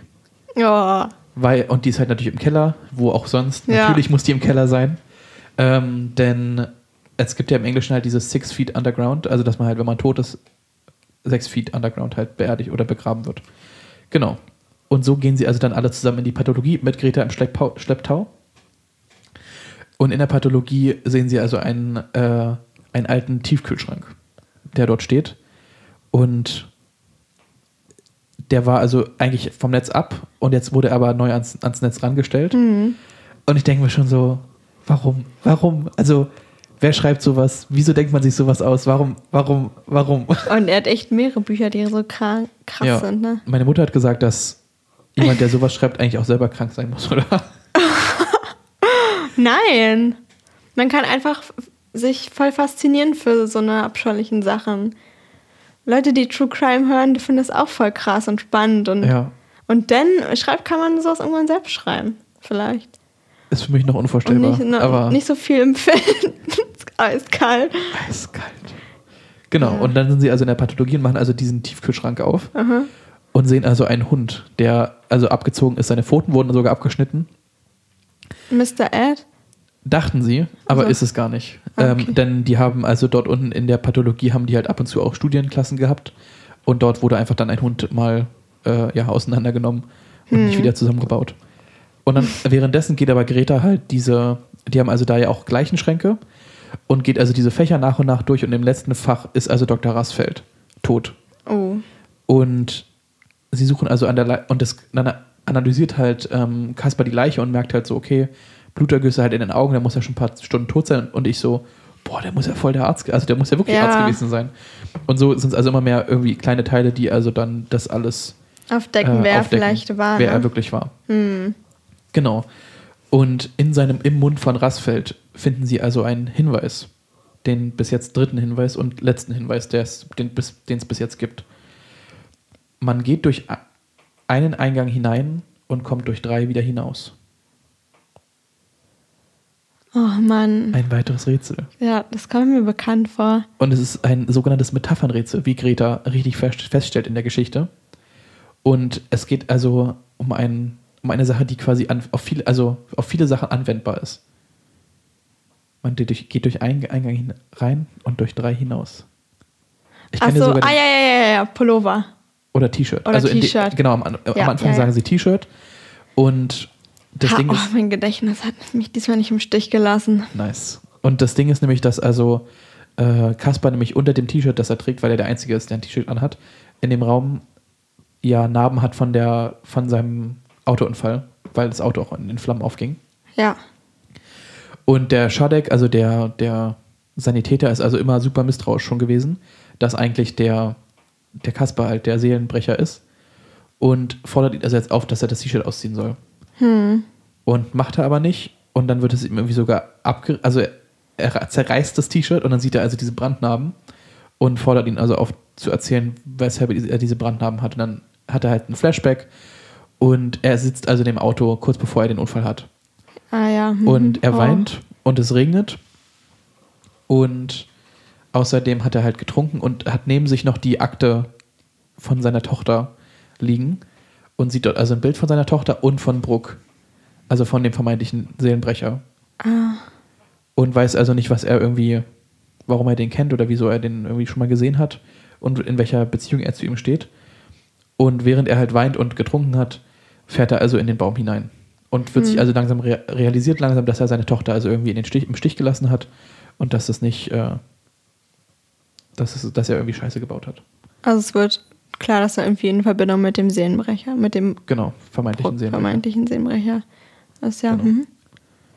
Soll ich weiter erzählen wow, oder? Wie du willst. Ähm, ich glaube weiter, also. Ich kann auch erstmal was erzählen, wenn du ja, willst. Ja, mach erstmal. Okay. Und zwar, also, ähm, muss ich mal kurz mein Buch öffnen. Das süße Ding. So.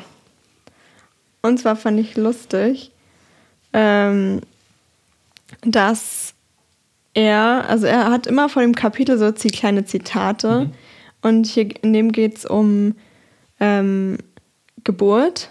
Und er hat halt irgendwie die Idee, dass ähm, man beim eigenen Geburtstag ja auch der Mutter gratulieren muss, weil die einen so und da so Leiden auf die Welt gebracht hat, dass es halt auch so ein Tag für die Mutter ist. Stimmt. Ja, Aber schon. es muss man ja. eigentlich auch machen. Ja, versuche ich jetzt nächstes Mal dran zu denken, dass ich meiner Mama gratuliere. Ja. Das ist eigentlich schon, also ich, ich finde immer wieder. Aber also gratulierst Geburt, du Leuten, die so einen Kaiserschnitt hatten und schön in einer Vollnarkose war? Obwohl, ist gar nicht in Vollnarkose, oder? Teilweise. Also muss nicht in Vollnarkose, glaube ich, sein. Ja. Also ich bin mit Kaiserschnitt auf die Welt gekommen. Ich auch. ich glaube, meine Mama war in Vollnarkose. Huh, ich weiß es gar nicht. Also ich weiß ja, ob meine Mutter in Vollnarkose war. Kann man den Leuten jetzt noch gratulieren dazu? Ich denke schon. Ja, okay. Aber es gab auch die eine Stelle, wo es ja um. Also haben die uns neun Monate ausgetragen. Ausgetragen. Wie Post. ähm, und dann wurden wir mit einem Brieföffner rausgeholt. Sorry, okay. Eine Metapher du weißt für die schon, Geburt. Sind scharf, die Brieföffner. Ich weiß. Ich habe auf Arbeit jeden Tag mit Brieföffnern zu tun. Toll. Ähm, aber es, es gibt ja die eine Stelle, wo es hm. darum ging, um Oxytocin. Und das, das krasse. Ja, um, ah, oh mein Gott, ja. Dass also Kinder, die mit Kaiserschnitt auf die Welt Warum kommen. Warum merkst du das alles in deinem Kopf? Die Namen sogar von den Hormonen. Oxytocin, Dopamin, Serotonin, Nord Noradrenalin. Das sind die vier wichtigen. Ja, aber trotzdem krass, dass du die, die so merkst. Du, ich habe hier noch eine ganze Seite mit anderen, äh, auch mit Medikamenten. Hey Leo, du bist ein Nerd. Ähm, genau, es ist also so, dass Frauen oder Kinder, also es wird, ich weiß nicht, ob es spekuliert wird oder ob es wirklich schon bewiesen ist, aber dass also durch die Geburt, also durch die natürliche Geburt ohne Kaiserschnitt, ohne alles, mhm. ähm, ist der Oxytocin-Haushalt im Gehirn vom Kind und von der Mutter höher. Als und wenn das leitet die Geburt ein, ne? Das sind, oder? Achso, also es geht um die, um die Muttergefühle. Ach so, dass ja das die Muttergefühle stärker sind bei einem Kind. Oder, also chemisch gesehen. Nicht, muss ja nicht in echt sein, aber chemisch gesehen sind die, Gef die, die Gefühle stärker bei einer natürlichen Geburt ohne Eingriffe. Ja. Ohne zu sagen, also. Ja, meinetwegen. Also ja, das ist auch schwer zu akzeptieren manchmal. Ich finde jetzt nicht, also ich würde jetzt nicht sagen, dass es mich und meine Mutter nee, stärker getrennt hätte, äh, weil, wir, also weil ich durch den Kaiserschnitt geboren wurde. Ja, finde ich, also, ne. Wieso heißt es eigentlich Kaiserschnitt? Gute Wieso Frage. Heißt es nicht Milchschnitte? okay. ähm, ja. Ja, nee, ich dachte, du meinst das Oxytocin. Es gibt ja auch ähm, hormonell Veränderungen im Gehirn der Mutter mhm. und der, des Kindes, mhm. was die äh, Geburt dann einleitet. Ja. Dass es so ein Zusammenspiel von den Hormonen ist. Das fand ich voll interessant. Aber ich kann mir nicht erinnern, welche Hormone das waren. Oder ob es auch, auch Oxytocin, Oxytocin. Achso, okay. Ich habe jedenfalls geschrieben, Oxytocin ist ein unter anderem ein Schwangerschaftshormon, aber auch Bindungshormon. Da habe ich geschrieben, what the fuck ist das für ein krasses Hormon? Ausrufezeichen, Fragezeichen. Ja. Ja. Das finde ich bei. Voll spannend. Und zwar, das halt in der Beziehung stark, oder das, also du, und zwar Dopamin ist quasi das, das Ego-Hormon dass also du nur selber dir selbst Dopamin, sag ich mal, besorgen oder halt mhm. ausschütten kannst. Serotonin ist, ähm, dass du halt dann auch für andere, dass du jemand anderen hilfst und dann irgendwie so, äh, so Serotonin bekommst. Aber Oxytocin ist das wirklich beide dann das halt ausschütten. Hm. Und das fand ich irgendwie sehr interessant, dass es nicht nur, äh, nicht nur die eine Person betrifft. Also auch bei Beziehungen. Genau, ja. Hm. Ja.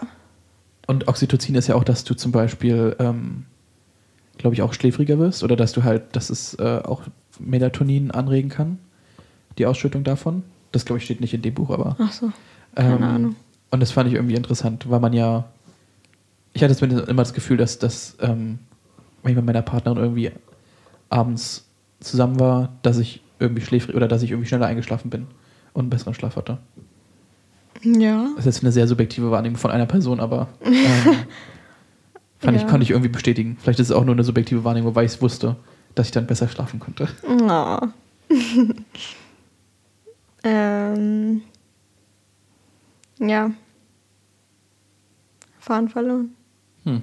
Es ging um Geburten. es ging schon sehr viel um. Geburten heute hier. Ja, wirklich, finde ich auch. Ähm, naja. Das war so ein. Hä, irgendwie. Äh, ist mir so wirr. Ach so, ja, ich wollte eigentlich sagen, dass mit den Hormonen, wie faszinierend das alles ist, wie zum richtigen Moment oft was ausgeschüttet wird, in der genau richtigen Dosis und am richtigen Ort. Also richtig krass, der Körper. Also das Ein hat mich voll, das hat mich voll beeindruckt. Ja. Liest man ja in dem Buch immer wieder. Ja. Das Und es ist halt alles krass. durch, also ich finde es halt Wahnsinn, wie das durch Evolution sich entwickelt hat. Hm. Dass es irgendwie, oder dass es eigentlich Zufall ist. Und voll viel hat so Sinn. Genau, es hat irgendwie Sinn und aber doch ist alles zufällig. Das ist halt so, Ja, und es kann so schnell auch schief gehen. ja. Und das ist jetzt zum Beispiel bei, bei geistigen Krankheiten so. Zum Beispiel Schizophrenie wird ja, ähm, glaube ich, gemutmaßt, dass es also durch einen fehlerhaften Serotoninhaushalt ist. Mhm. Dass du also nicht genug Serotonin ausschüttest und dadurch ähm, Halluzinationen hast. Oder also jetzt nicht per se Schizophrenie, Schizophrenie bezogen, aber ähm, auch andere Geisteskrankheiten. Dass die halt durch einen fehlerhaften Hormonhaushalt sind und dass es halt so fragil irgendwie dann doch ist. Äh, ja. Wollte ich nur geteilt haben. Ja. äh, ja, jedenfalls wird dann auch noch was fehlt. Also es wird viel über so Mutter und Kind auch geschrieben. Äh, und dann aber auch über Vater und Kind. Und es gibt so eine Fledermausart.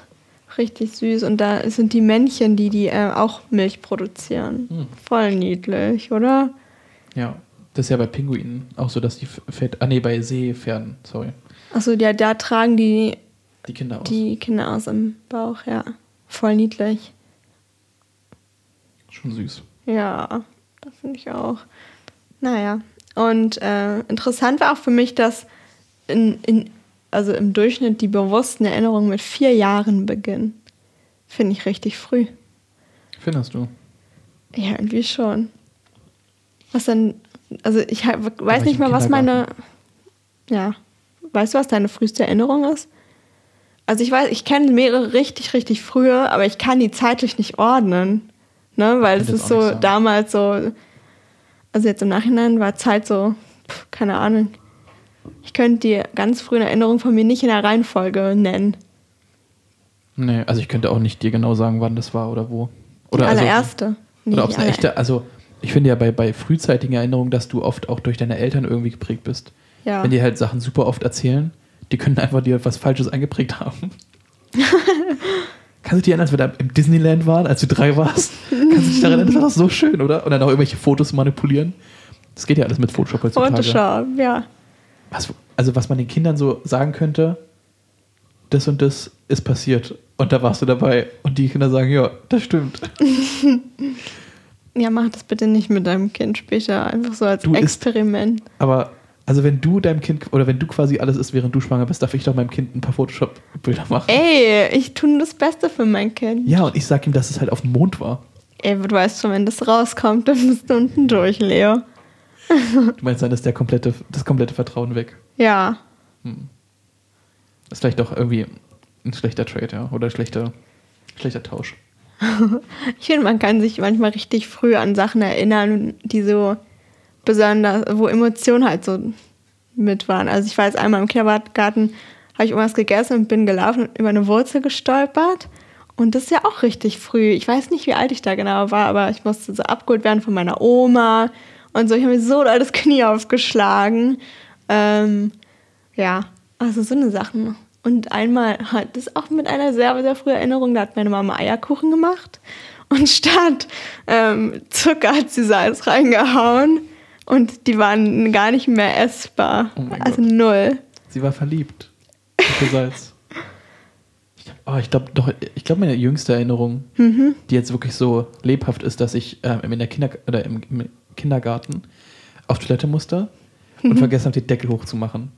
Und also meinen nackten Arsch auf, kalte, auf den kalten Deckel gesetzt habe. Und dann angefangen habe zu pinkeln. Und alles warm wurde. Und dann habe ich angefangen zu weinen. Und oh dann, nein. dann kam eine Erzieherin. ja, doch, ich glaube, das ist. Vor allem, dass du dich setzt und gleich anfängst zu pinkeln. Das hat auch. Warte doch eine Sekunde, bis du realisierst. Das ist kalt. Also, äh, ja, vielleicht, aber weißt du, Kinder sind so, die warten auch bis zum letzten Moment, zappeln schon rum, ja. bevor man dann pullern geht, ne? Vielleicht war das so ein Moment. Ich, ich weiß oh. es nicht, aber es war auf alle Fälle prägend.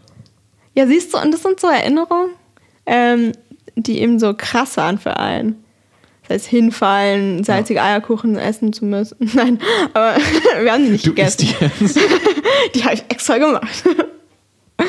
äh, nee, die haben wir natürlich nicht gegessen. Und einmal musste ich mich übergeben. Weißt du, so eine Erinnerung. Übergeben von saure Gurken. Weil ich zu viel saure Gurken gegessen hm. habe im Kindergarten. Also es war nicht im Kindergarten, aber zur Kindergartenzeit. Okay. Mm, ja, so eine Sachen. Ich habe jahrelang keine sauren Gurken mehr gegessen. Verständlich. Du kleine Mäkeltante. ich mäkel eigentlich nie. Außer bei sauren Gurken. Mittlerweile nicht ja, mehr. Ich esse sie sogar jetzt auch wieder roh. Und auch mehrere, also viele. Aber nicht mehr zu viele, da bin ich schon vorsichtig. Ich das sagen. Also das ist so in der Kindergartenzeit. Das hatte ich. Aber das ist so Trauma. Wirklich? Aber es ist Voll so krass. im Kopf drin. Zum Beispiel, ich hatte, den, äh, also mein Vater ist oft in die USA geflogen mit mir. Oder vergleichsweise. Also es war schon sehr privilegiert so. Ja. Ähm, und ich habe irgendwann mal, das muss zur, ich weiß nicht genau, ob das, ob das vor, vor Schulzeit war, mhm. aber so in dem Dreh, in dem Alter, glaube ich, ähm, habe ich also mich übergeben auf den Flug. Einfach nur, also wirklich ohne, ohne per se Grund zu haben. Und es war aber so in meinem Kopf so, dass also wenn ich im Flieger bin und das Essen rieche, dass ich mich übergeben muss. Das war so eine, so eine, so eine Drei-Faktor-Kette, so. Flugzeug, ja. Die Kausalkette. Essen, ja. Okay, Leo muss sich übergeben, ja. oh nein. Und ich habe wirklich für drei oder vier Jahre, jedes Mal, wenn wir geflogen sind und ich das Essen gerochen habe, habe ich mich übergeben. Wirklich? Jedes Mal? Und auch so, ich konnte halt nichts essen, ich konnte nichts trinken. Und für die Flüge in die USA, das waren halt acht Stunden oder neun Stunden. Ja. Und ich bin dann in den USA angekommen und habe hab halt Kalle gekotzt, so. Also es war richtig schlimm. Du hast in den USA auch gekotzt, denn? Auch gelandet? Nee, also nee, auf dem Flughafen noch quasi so. Ach so, auch nach der Landung? Nee, dann nicht mehr. Also dann ging es gerade so, aber es war, war schlimm. Also, es war also du konntest auf dem, also du hast ja nie auf einem Langstreckenzug irgendwas zu dir genommen. Nee. Auch nicht getrunken. Nee, weil es ja alles wieder hochkam. Krass. Ja, und das war also. Ich, ich das ist krass. Weißt du, der pavlische Hund fängt an zu sabbern, wenn er Essen riecht und du, wenn du Essen riechst, fängst an zu kotzen. ja, aber es ist mittlerweile nicht mehr so, oder? Nee, ich habe dann auf einem Flug irgendwann habe ich, es gibt ja in den USA so Twizzler, also so eine roten Gummibärchen, oder nicht ah. Gummibärchen, aber so, ich, das ist einfach pure Chemie so. Also ich, mhm. weiß nicht, ich weiß nicht mal, ob das als süß war. Sind die so weiß? Nee, die sind eigentlich rot. Ach und das ist halt nee, so Erdbeere. Okay, und es mhm. schmeckt halt, also es ist einfach nur Chemie-Erdbeere. Ja, mhm. ist geformte, geformter Zucker, glaube ich. Ja. Und davon habe ich, also ich glaube, 200 oder 300 Gramm vor dem Flug gegessen und oh. mein Magen also so abgefertigt, also dass er nichts mehr machen konnte, weil er einfach voll. Also da war, hätte ich von gekotzt. Nee, ja. aber der war einfach quasi abge, also der war zugestopft. Der konnte nichts mehr, also der konnte nichts rein, nichts raus. Und als das Essen kam, habe ich dann was gegessen und dann habe ich gesagt, ah, das ist ja gar nicht so schlimm. Und dann war es einfach vorbei. Dann war es auch so der Zuckerschock, der so, so, jetzt brauche ich was Deftiges. ja, und da war dann, also dann war dann, hm. ging es wieder. Und seitdem okay. ich, hatte ich nie wieder Probleme. Jetzt esse ich, also ich finde das Essen sogar teilweise lecker auf dem Flug. Ich finde es auch gar nicht so schlimm. Irgendwie, ja. Außerdem freue ich mich immer. So ein langer Flug, das ist irgendwie spannend. Schon. Und dann kriegt man eine Mahlzeit und so. Ja. Ich also ich finde, im Flug ist es schon ein sehr surreales Gefühl. Was denn zu essen? Nicht per se zu essen, aber auch so der Flug an sich, weil du, so. du sitzt halt für acht Stunden in einem Ort, du kommst nicht weg und du musst irgendwie, du musst halt irgendwas, also du. Das ist halt richtig cool. es gibt Ja. wenige Momente, wo man nichts zu tun hat. Da kannst du nichts tun, außer du machst so Geschäftsflüge und so ein Quatsch. Aber da, ja, aber ich meine, so zum in Urlaub, wenn es länger ist, dann Ja. hat man so Vorfreude, ein paar Stunden einfach nichts, keine Verpflichtungen. Und du Der ja Stress nirgendwo beginnt ja dann wieder vor Ort Ja. mit rumsortieren. Ja, schon cool. Wahnsinn. Ja. Ein Meer der Gelassenheit. Und Zeit zum Filme gucken. Das sowieso. Ja, Mann. Das ist halt immer richtig geil, wenn es dann irgendwelche Filme Richtig gibt, wo man gute so Filme. Ja. Und dann sind die halt auch schon gefühlt nur einen Monat im Kino, also Ja. einen Monat im Kino gewesen und dann gibt sie schon ja, da. Richtig krass, ja. Man muss mal wieder fliegen, endlich mal. wenn Covid vorbei ist. Hm. Irgendwann. Ja. Ja, wir sind ein bisschen abgedriftet, aber Ja, ein bisschen, ja. nur so ein bisschen. Es gibt sogar eine, äh, nicht per se Theorie, aber das, also die Erdanziehung ist ja im Flugzeug geringer. Wir driften immer weiter ab. Okay, aber Nee, find- erzähl das ist weiter. Ein interessanter Fakt, weil du nämlich ähm, deine innere Uhr arbeitet. Im Hypothalamus. Nee, ist das richtig? ich, ich weiß es nicht. Hirn Hirnstamm. Ach, keine Ahnung. Ich weiß nur, dass die, Mhm. im Hirnstamm wird ähm, die Atmung und der Blutdruck reguliert. Dann glaube ich, ist da auch die innere Uhr. Und wir haben nämlich im Hirnstamm haben wir keine Cannabino, also keine Rezeptoren für Cannabinoide. Und deswegen Und- kann ich ja, Cannabis ja. nicht umbringen. Ah, ja, ja, das, die Stelle habe ich auch gelesen. ähm, genau, also im Flieger ist also deine, ist ja die äh, Erdanziehung nicht so stark. Mhm. Und deine innere Uhr funktioniert, glaube ich, dann anders. Und du denkst also, dass die Zeit für dich schneller vergeht, als sie eigentlich vergeht. Und ich glaube, das ist irgendwie richtig, also richtige Pseudofakt, die ich jetzt hier raushaue. Aber ich meine gelesen zu haben, dass du also denkst, dass es eigentlich, dass es dreimal schneller vergehen müsste. Dass also, wenn du einen 8 Stunden Flug hast, dass für dich eigentlich in der inneren Uhr 24 Stunden werden. Das ist interessant. Ich habe mal die Theorie, oder ich habe immer noch eine Frage, eine offene Frage in meinem Leben. Ja. Und zwar, ob es eine bestimmte Richtung, wie die du fliegst um den Erdball, ähm, so ist, dass man eine Zeitreise macht. Du bist nicht schnell genug. Mit dem Hm. Flugzeug. Ja, naja, aber kann man irgendwann zweimal die gleiche Zeit leben? Also, Also, die, die, die, die Zeitzonen sind ja menschengemacht. ja. Also du kannst ja, wenn du in den, also du konntest ja mit der Air France oder mit der Concorde, konntest du ja verschiedene, oder kannst du ja auch immer noch mit normalen Flugzeugen, kannst du ja verschiedene Silvester mitmachen. Ja. Also du kannst ja in Australien starten oder in Japan, glaube ich, und kannst dann zum Beispiel nach, keine Ahnung, Indien fliegen. Boah, ist das wirklich so eine Aktion, dass man ja, da ja, mitmachen das, kannst, kann? das gibt es extra Flüge für. Und dann kannst du halt verschiedene, kannst du halt in der ganzen Welt, oder ich weiß nicht, wie schnell du sein musst, aber zur Not kannst du halt trotzdem von Jap Japan losfliegen um 2 Uhr morgens und in die USA fliegen und bist halt acht Stunden später da, aber eigentlich, weil das ja halt ein ganzer Tag dazwischen ist, ähm, bist du halt irgendwie um 14 Uhr da. das ist für mich schon Zeitreise. Ja. Es gab ja diesen einen, oder es gab mal so einen, so einen Tweet. Oh, wollen, wollen wir das mal machen hier für den Podcast? Man muss so eine Sachen sich aufschreiben. Ach so, aufschreiben, ja, ich kann es aufschreiben. irgendwann, wenn man irgendwann mal Geld hat, dann fallen wir Silvester in Japan und den USA. Zweimal. Wir fallen zweimal ins neue Jahr rein. Okay. Aber es gab halt einen, einen Tweet, wo, wo es halt darum ging, dass also, wenn China irgendwie zwölf Stunden halt vor den USA ist, warum die dir nicht Bescheid gesagt haben wegen den Twin Towers. Also wegen 9-11. Ach so. Ähm, fand ich gut, die Überlegung. Grundsätzlich guter, guter Gedankengang, aber ja, Lustig. fragwürdig. ja. Genau. Aber theoretisch kannst du, da die, da die Zeitzone ja menschengemacht ist, äh, könntest du halt zwei, zwei Tage quasi erleben. Ja, das meine ich. Jetzt, Du würdest aber halt Zeit dem- ist eh seltsam, aber Du würdest halt auf dem Flug zurück, würdest du halt einen Tag verlieren. ja. Aber Ja, sonst voll ja. interessant. Habe ich mir nämlich ähm, mit meiner Cousine überlegt, als wir nach New York geflogen sind. Und ja. Hm. Ich will eine Zeitreise machen und zweimal Silvester feiern. Das ist schon ein interessanter Gedanke. Ja, war? Finde Ja. ich auch.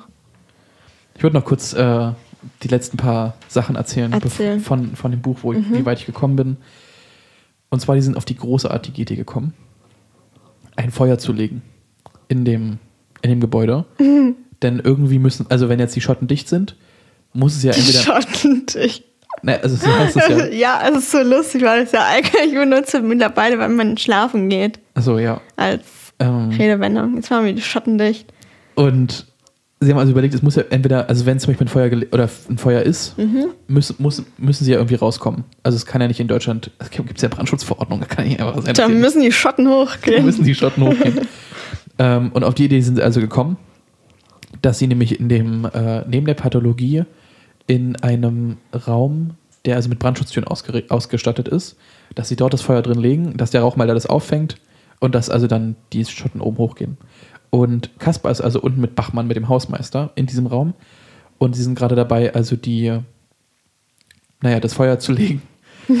ja. Und währenddessen, also er macht gerade so. Ist das eine gute Idee oder ein schlechtes? Also, was ich, hast du erst gedacht? Ich habe gedacht, könnte funktionieren, aber das Buch sind noch 80 Seiten. Ich glaube nicht, dass das funktioniert. und so ist es dann auch gekommen, dass also dann in dem Moment, wo also der Bachmann das Streichholz angemacht hat, äh, ging plötzlich die Tür also zu, mhm. weil nämlich jemand draußen stand. Und wer war's? Mhm. Es war Bruck, der vermeintliche Seelenbrecher. Äh, ja. Und hat sie also dann nämlich durch das Zimmer, also durch eine Glasscheibe, die also in dem Zimmer da irgendwie ist, ja. wie so ein Verhör, Verhörsaal, hat sie also angeguckt. Und ah. hat sich einfach eine Schere durch die Hand gerammt und mhm. hat dann mhm. mit der Hand an die Glasscheibe ein S gemacht. Ähm, und hat irgendwie währenddessen geredet, aber sie haben es nicht gehört, weil es halt äh, abge, also ja. weil es halt mhm. wie, wie, so eine Schutz, äh, Schallschutzglas ist. Genau. Und währenddessen brennt halt dieser Raum, in dem sie gerade stehen.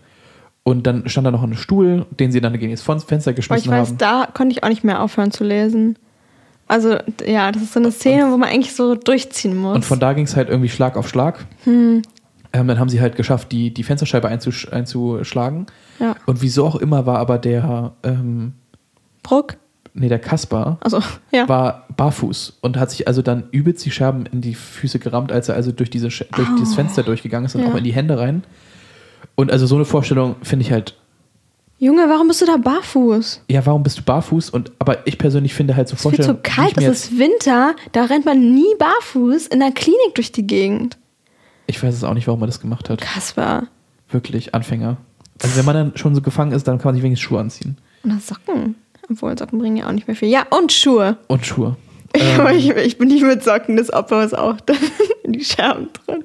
Und es ist also so, dass aber er dann also rauskommt und ich weiß nicht genau, was mit Bachmann oder mit Bruck passiert ist, aber der Sanitäter steht plötzlich vor ihm in diesem Raum, mhm. weil er es anscheinend mitbekommen hat, dass halt da unten Rambazamba ist. Tom heißt der, ne? Genau, Tom Schadek. Und er schießt also Rambazamba. Kasper äh, in die Brust mit einer Bestäubungspistole. Und das würde ich jetzt sagen, ist eigentlich ähm, erstmal das Ende, dass er nämlich. Da hast du aufgehört zu lesen? Nee, ich habe weitergelesen, aber das ist so die Hälfte des Buches. Ach so, ja, ja, naja, aber jetzt ist ja eigentlich dumm. Jetzt tust du doch so, als hättest du nur die Hälfte gelesen. Ja, man muss es doch spannend halten. Oder willst du wissen, wie es ausgeht? Nee. Ja, okay, mach wie du willst. Also er ist jetzt quasi bewusstlos, man weiß nicht, was mit Bruck oder mit Bachmann ist und er wurde von äh, Kaspar angeschossen. Äh, er hat sich selbst angeschossen. Nein, er wurde von Tom Schadek angeschossen. Genau. Und ich mhm. habe nämlich, äh, als sie am Anfang Nopor bzw. Topor gesagt habe ich Topor gegoogelt. Mhm. Und es gab einen französischen Autor, der Topor heißt. Ja. Und der hat nämlich ein Buch geschrieben. Mhm. Der, also der hat mehrere Bücher geschrieben, aber eins davon war Der Mieter. Und es äh, ging darum, dass also ein Mann in eine Wohnung einzieht in Frankreich und die Nachbarn ihn also psychisch terrorisieren, dass also sie zum Beispiel bei der Polizei anrufen, dass er super laut wäre und er ist also in der gesamten Umgebung bekannt als der, der nachtaktive laute Typ. Aber war er das? Nee, war er halt nicht. Und okay. die haben ihn halt richtig, also die haben ihn psychisch richtig äh, auseinandergenommen, so durch diese Anrufe und durch halt, dass er halt leise sein soll und haben ihn immer komisch angeguckt. Mhm. Und die Vormieterin, die hieß Sophie, glaube ich. Nee, Simone hieß sie. Ja. Die hat nämlich aus dem Fenster gestürzt und hatte also so schon so übelst die schlechten äh, Vibes, sage ich jetzt mal, diese, dieses Apartment. Und dann wurde er halt immer weiter psychisch terrorisiert und dann wurde er Geister auch sogar. Geister nennt man das. Geister. Okay, stimmt, Geister, ich erinnere mich. und dann wurde nämlich seine Wohnung auch ausgeraubt und alles wurde geklaut, bis aufs, also alles, sein Zeug wurde geklaut, aber die Wohnung war halt schon davor ausgestattet mhm. und das andere Zeug wurde halt nicht angefasst, wurde wirklich nur sein, seine persönlichen Sachen geklaut. Und er identifiziert sich identifiziert sich durch diesen sozialen Druck irgendwie immer mehr wie Simone und zieht sich dann sogar Frauenkleider an. Okay. Und irgendwann kann er diesem psychischen Druck nicht mehr standhalten und stürzt sich selber aus dem Fenster. Und dann steht er auf dem, also liegt er halt auf dem Boden, ist noch nicht tot. Ist das Buch alt? Das ist von 1976, glaube ich. Ah, krass, klingt voll spannend. Und dann äh, kriecht er sogar nochmal in die obere Etage wieder und springt nochmal. Alter. Und äh, das wurde sogar verfilmt. Und dann ist er von aber Roman tot. Polanski. Und äh, der Film endet halt wie, also die Geschichte durch die äh, Sicht von Simone endet und nicht durch, durch ihn. Oh. Und ich fand es irgendwie interessant, weil es so ähnliche psychische Sachen macht. Dass, also wenn jetzt, sag ich mal, alle in dieser Klinik sagen würden, dass eigentlich Kasper der Seelenbrecher ist, Ja, die Identität ist verrutscht irgendwie. dass er halt selber, weil durch die Amnesie könnte er halt selber denken, dass er Mhm. wirklich der Seelenbrecher ist und eigentlich derjenige ist, der äh, die ganzen Leute umgebracht hat, so in etwa. Und er sich einfach nicht daran erinnern kann. Ja. Ja, und das fand ich irgendwie interessant, dass auch Topor, also auch das Ja. Wort, was vorkam, irgendwie auch so eine ähnliche Ähnlichkeit hatte. Aber wieso, weil das Buch, der Autor heißt Topor. Der Autor heißt Topor. Was ist denn das für ein Zufall? Also warum heißt der Topor mit Nachname? Ich weiß nicht, ist ein Franzose, wo ist euch. Voll seltsam, Warum? aber dass sein Inhalt dann auch Topor ist. ja, also es war auch das, also sehr, äh, das war das erste Buch, was irgendwie da angezeigt wurde. Oder eins der berühmtesten Bücher von ihm. Okay. Ja. Und sonst, äh, das Lustige war noch, Ja. dass nämlich in dem Buch ging es kurz um. Oh Gott, ich habe das, glaube ich, nicht aufgeschrieben. Ich habe mir nämlich noch um. Äh, ich habe mir angeguckt, wie also zum Beispiel Heroinabhängige heutzutage, äh, naja, nicht mehr abhängig gemacht werden. Wie soll man das sagen? Also wie therapiert werden. Dankeschön. Mhm. Ich habe es mir. Mhm. Also wie sie therapiert werden. Und sie werden nämlich mit Methadon äh, Ja. therapiert. Also eine Substitutionsdroge.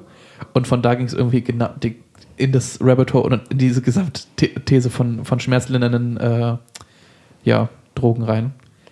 Und das ist nämlich äh, ähnlich wie, wie Heroin wirkt, nur ohne die Rauschzustände. Und dass es ja auch ein Opioide äh, ist. Und das Lustige ist, ich habe nämlich mein, meine fünfte PK über Opioide gehalten und über Drogen und Gifte. Hm. Und es gibt ja Endorphine. Und Endorphine sind ja, also quasi Morphin ist ja ein Opioid. Und Morphin wurde aber zuerst entdeckt. Und dann wurde erst gefunden, dass also das Gehirn Rezeptoren hat, um also Morphin wirklich andocken zu lassen. Und dass wir auch körpereigene, körpereigenes Morphin quasi haben, also Schmerzmittel. Und Endo ist ja also intern oder Körper. Mhm. Und deswegen heißt es Endorphin. Also es kommt nicht, Morphin kommt nicht von. Es gab zuerst Morphin und dann gab es Endorphin. Ah, Ich schwer mich auszudrücken. Ich sollte mal Rhetorik lernen. ja. Aber ja. Ähm, und es gibt nämlich vier verschiedene Stufen von äh, Schmerzmitteln, die von der WHO festgelegt wurden. Einerseits gibt es äh, also nicht opioide äh, Schmerzmittel, wie zum Beispiel Aspirin, das ist so das Schwächste, Hm. oder Ibuprofen. Warte, warum reden wir kurz über Schmerzmittel? Einfach so. Ja. Ja, okay, erzähl auch weiter. um, ums Gehirn geht. ähm, und es ja auch viel um äh, Schmerzmittel noch in dem, in dem Seelenbrecher dann geht. Okay. Und das ist, sag ich mal, so der. Äh, Mach weiter, Leo, ist Okay. trotzdem interessant. genau, und es gibt also dann noch äh, äh, ni- niederpotente Opioide. Das also zum Beispiel dann.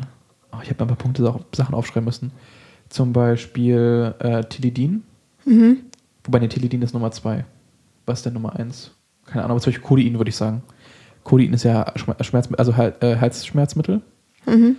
Und genau, da gibt es hochpotente Opioide, wie zum Beispiel Tilidin. Und dann gibt es noch iv- invasive Maßnahmen. Also wo du wirklich dann Mhm. operieren musst und ähnliches. Genau, und es gibt nämlich in dem Buch, äh, kriegt er nämlich dann, also was diese Spritze, oder nee, das, was er, äh, jetzt, gut, jetzt muss ich trotzdem weiter erzählen.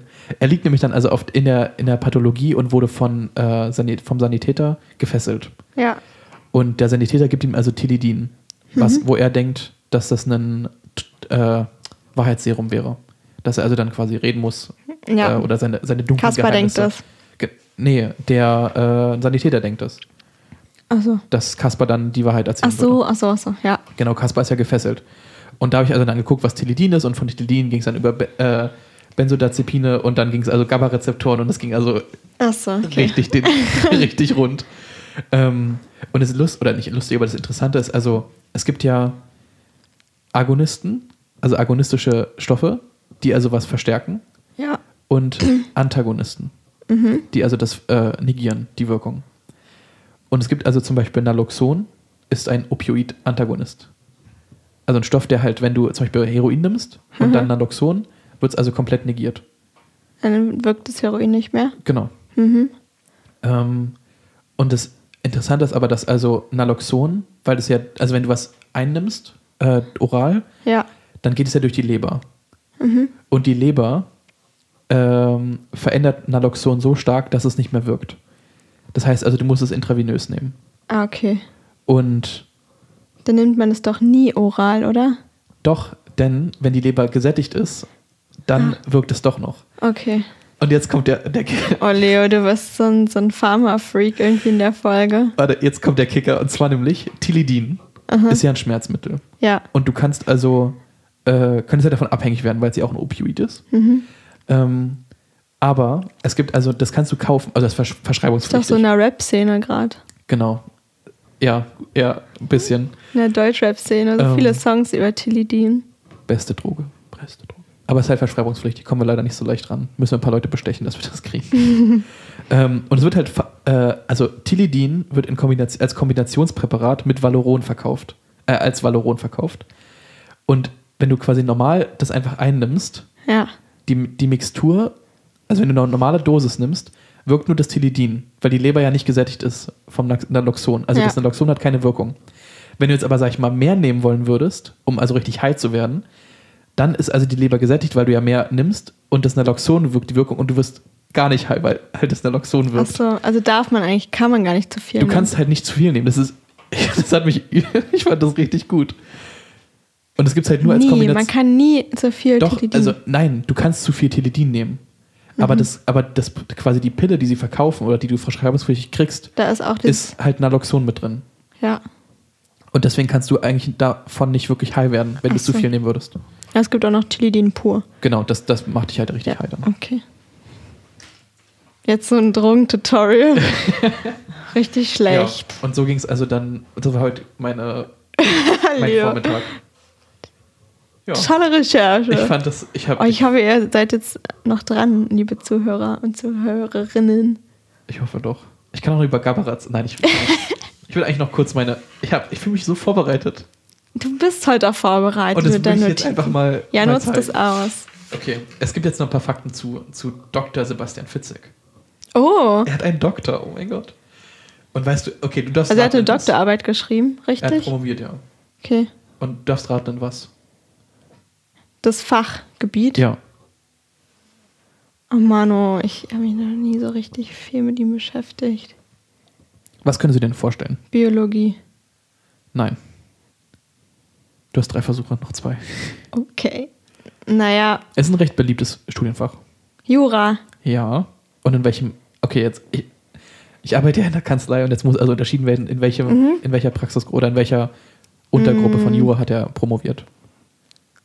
Naja, Strafrecht wäre vielleicht cool, aber Nein. okay. Mhm. Aber wäre wirklich cool.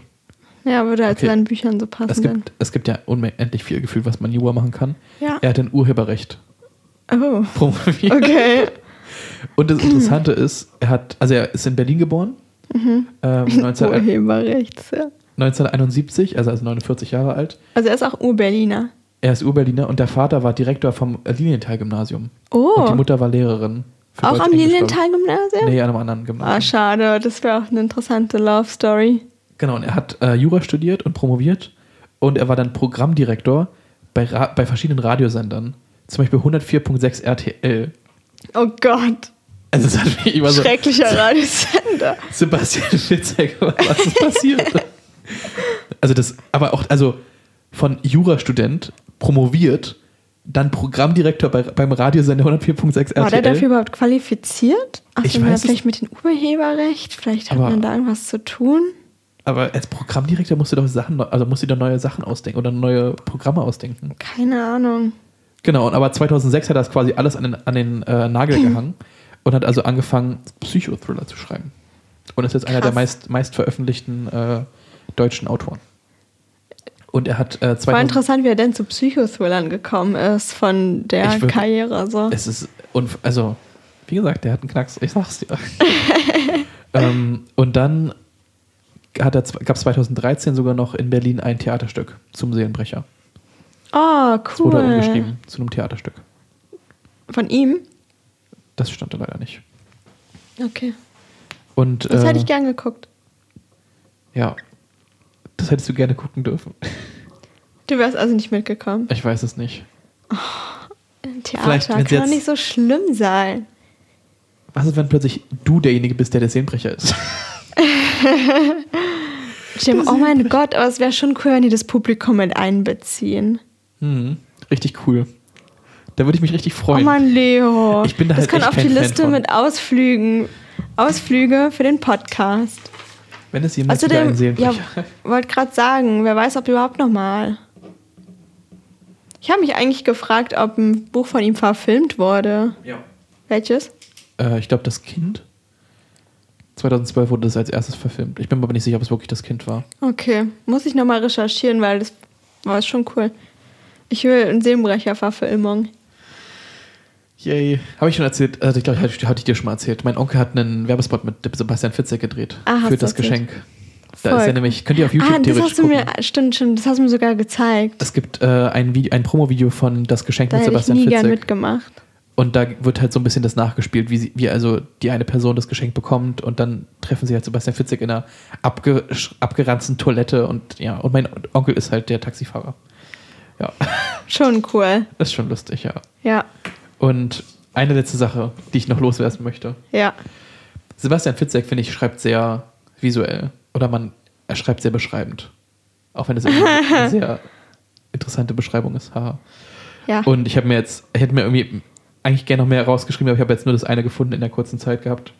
Äh, die Zeit tropfte mit der Trägheit von flüssigem Glas voran. Ah, interessant, ne? Ja, also dass er halt Zeit mit einem physischen Objekt beschreibt. Ja. Und auch noch mit allem, was eigentlich nicht fließt. Genau. Es gab ja mal die Hypothese, dass Glas eigentlich gar nicht fest ist, sondern nur ein, flüssiger Gegenstand. Also dass Glas flüssig ist, aber so langsam fließt, dass es nicht fest wäre. Äh, dass es nicht, nicht sichtbar für uns ist. Aber es wurde widerlegt. Glas ist fest. Ja. Ja, aber, Aber, die Herstellung ist flüssig, ne? ja, es wird erhitzt. Ja. Das- Das, ist naja, ja ein Sand und Mhm. ich glaube ein bisschen Kies. Keine Ahnung. Ich weiß es nicht. Ich habe mich mit Gla- Glas noch nie auseinandergesetzt. Aber allein, dass du sagst, es ist Sand, ist schon mehr Wissen, als ich jemals hätte. Das ist sogar ein großes Problem, weil wir nicht genug Sand auf der Welt haben. Also nicht genug Sand, der qualifiziert dafür. Und auch für Zement äh, und für Beton brauchen wir auch äh, Sand. Egal. Aber ja, also Leute, wenn wir jemals irgendwann weiterbauen Probleme. wollen, wir brauchen mehr Sand. Wir brauchen richtigen, guten Sand. Ja. Cool. Dann übernehme ich wieder. Ja, mach.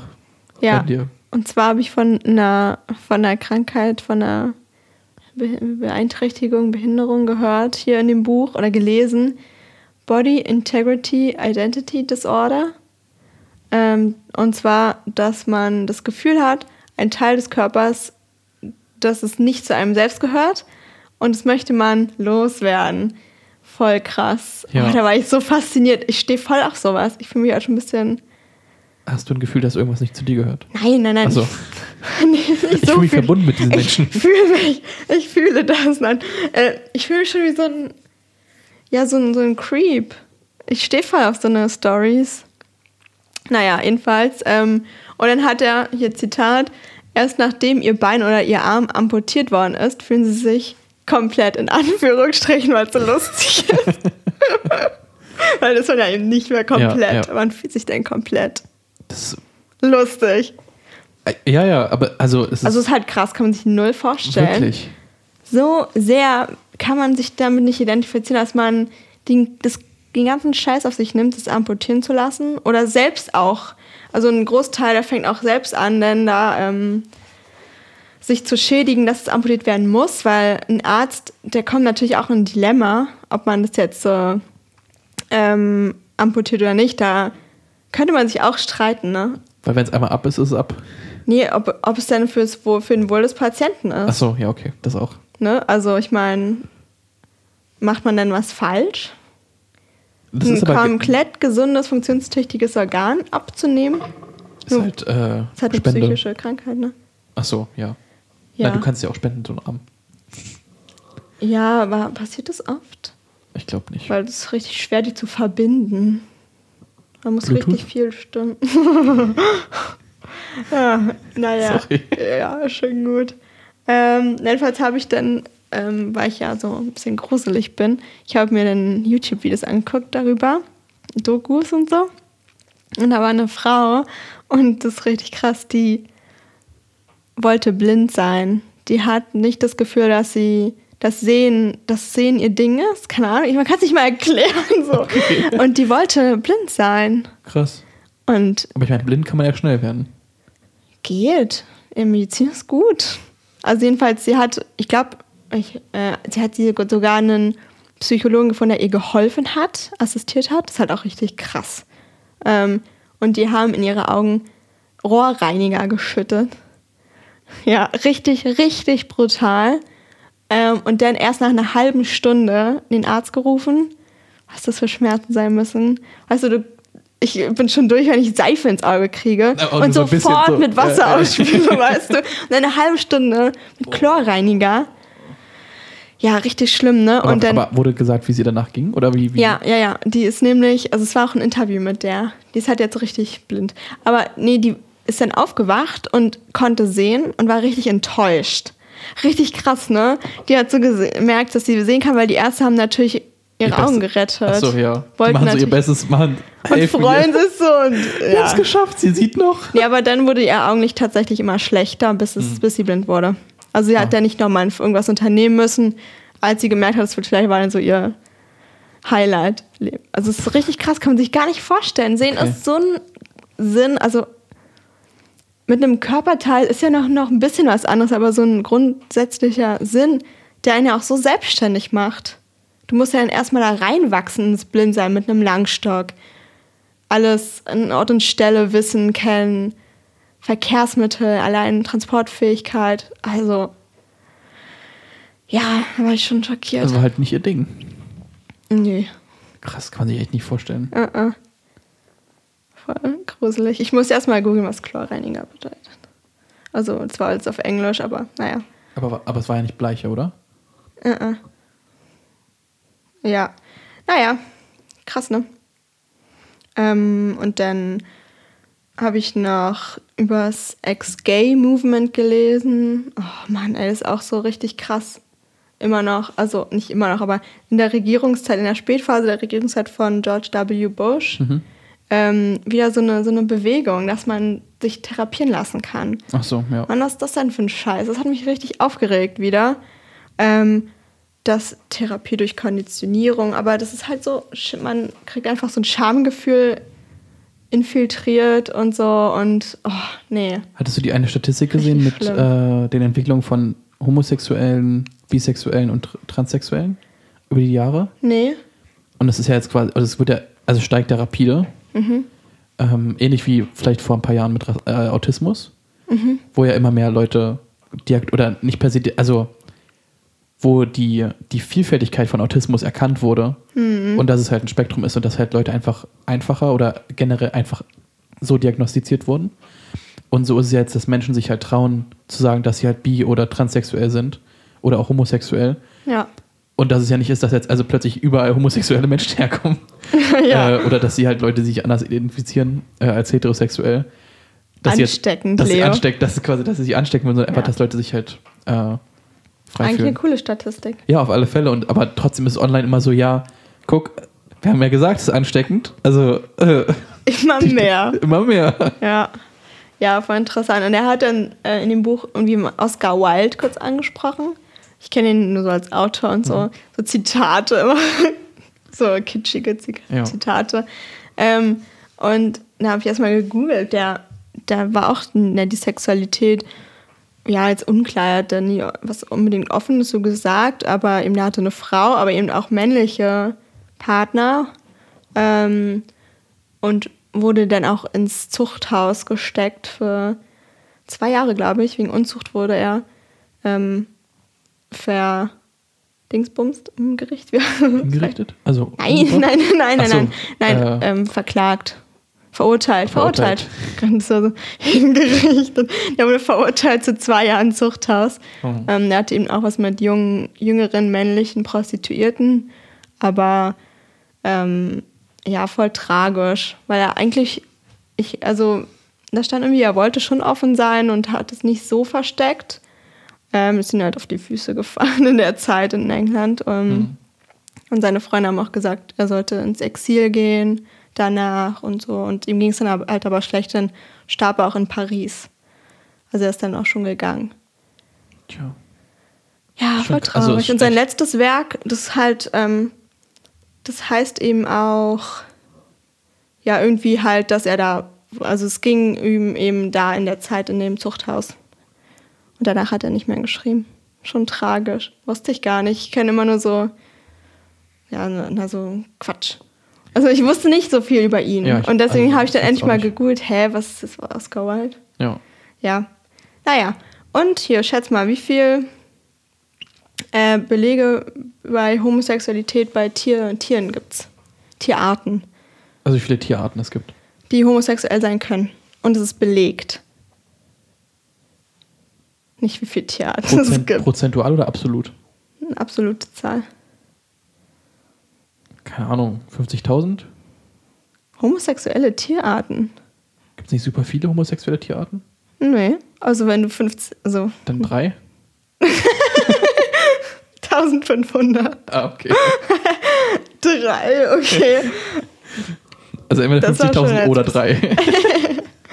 ja, und das, also von Pinguinen hört man es ja immer wieder. Mhm. So, das ist wahrscheinlich das klassische Beispiel. Homosexuelle Pinguine. Und das Beispiel, also die berühmtesten waren halt im New Yorker Zoo. Roy ja. und Silo. Aber es ist ja nicht per se, dass die Homosexuelle, also die ziehen einfach zusammen das Kind auf. Die lieben sich, okay. okay. Was willst du jetzt damit sagen? Na, dass sie nicht so li sich lieben können? Nein, das meine ich nicht. Ich meine aber, das ist ja keine. Fight for the rights. for the penguin rights. Nein, es ging eher darum, dass sie ja keine. Also ich meine, im Menschen sieht man ja auch, dass sie sexuelle Beziehungen zueinander haben. Mhm. Aber ist es bei Pinguinen auch so? Dass sie dann Gay-Sex haben? Also manche versuchen es. Ah, okay. Aber viele auch nicht. Also teils, teils. Okay. Es wurde irgendwann, in irgendeinem Text wurde es versucht. Ja. Krass, das hätte ich nicht, oder hatte ich ja. mir jetzt keine Gedanken drum Aber ist er denn so, wie heißt das, platonisch denn? Das meine ich ja, also dass halt die Beziehung, ja, also dass sie ja, ja, trotzdem, das Kind aufziehen, aber dass sie nicht, äh, dass sie ja dann keinen Sex miteinander haben. Ja. Okay. Aber es gab Versuche schon. Aber von den Tieren? Von den Tieren. Oder von den Wissenschaftlern. nee. So habt ihr Sex aber sofort. von so den die, Tieren. Die, und, und Roy und Silo aus New York. Playlist. Hallo. Ja, okay. Roy und Silo aus New York, ja? ja, ja. Zwei Pinguine, ja. männlich. Ähm, die haben erst angefangen, Stein auszubrüten. Oh. Richtig süß, oder? Und dann haben die Pfleger ihnen ein Ei gegeben von einem Pinguinpaar, was nicht brüten konnte. Dann haben die das ausgebrütet. Richtig süß, oder? Und es gibt auch gerade so ein, das ist ja gerade aktuell in den Niederlanden, ein, ähm, zwei Pinguinweibchen. Waren das Weibchen? Ah, nee, zwei, auch zwei Männchen. Und es gab da aber auch zwei Weibchen, aber es ist nicht so wichtig. Aber jetzt, die haben jetzt gerade von den zwei Weibchen das Nest geklaut. Die haben es einfach übernommen. Oh mein Gott. Richtiger Kampf. Und es war wirklich jetzt letztes Jahr oder so. Also richtig krass voll aktuell. Die haben erst ein Ei geklaut von einem heterosexuellen Paar und klauen dann den anderen homosexuellen Pinguinpaar das Nest. Don't okay. fight for the rights. das sind schon sehr extreme pa Pinguine. Das Patri Patriarchal. Patri Patriarchat? Patriarchat lebt auch in den Pinguinen. Voll lustig. Hm. Die tun so alles wie ihr Baby. Voll lustig, ja.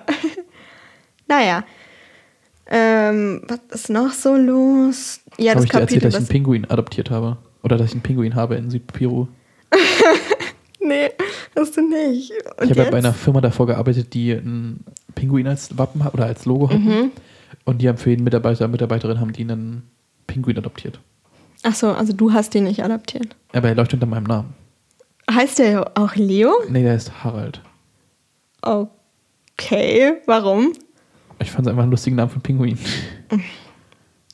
Das ist einfach mein, mein Hat er auch so einen Namen? Hat er auch so einen. Harald. Nein, ich meine so ein Bändchen am Fuß und. Nee, der manche hat. Kriegen ähm, doch so ein kleines. Pinguine sind sehr. Armband. Äh, also die haben einen starken Rhythmus oder irgendwie, sag ich mal, wenn die ein Mann Nest gefunden haben, dann bleiben die bei dem Nest. Mhm. Und der, also es ist halt so eine sehr freie Auf oder sehr freies Reservat in Peru unten. Also sie sind geschützt. Ja, genau. Durch die geschützt. Patenschaft. Genau. Und äh, man kriegt halt ab und zu Fotos, wie er halt dann so in seinem Nest liegt. Oh, wirklich? Ja. Oh, kannst du mir nachher mal ein Foto Ja. von Harald? Mache ich. Können wir ja vielleicht an den Feed machen. Stimmt, das können wir auch machen. Ja. Dann kriegen wir mal so Wie alt Updates. ist er? Ich glaube drei oder vier. Wie, wie alt wird er? Das weiß ich nicht. Okay. Was für eine Sorte? Äh, Magellan-Pinguin ist das. Ah, Ja. kenne ich sogar. Ja. Cool, Leo. Ja, ich war auch ein Pinguin.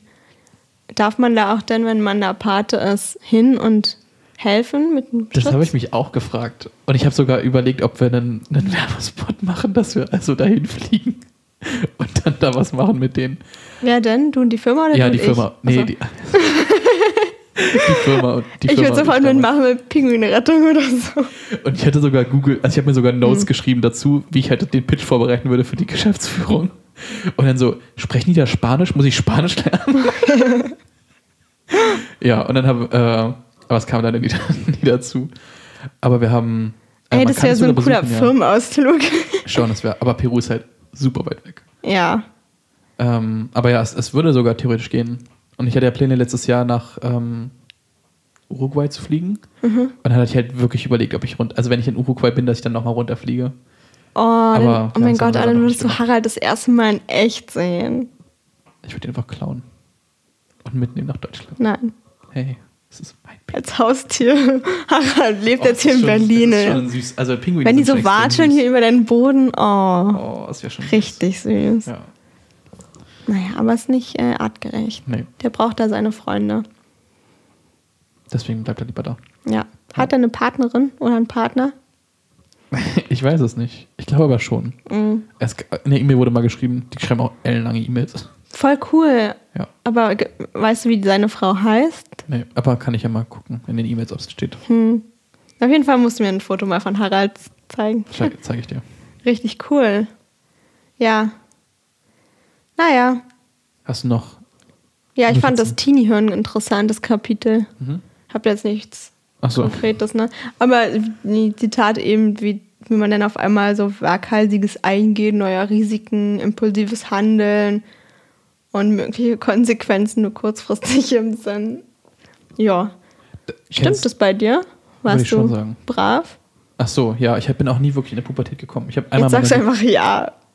Also, warst du jetzt brav oder nicht? Ja, ich war brav. Okay. Ich hatte, ich ehrlich gesagt, ich Weil hatte das manche Gefühl, drehen ja völlig ab. Ich weiß, aber ich habe nicht das Gefühl, dass ich jemals in die Pubertät gekommen bin, so richtig.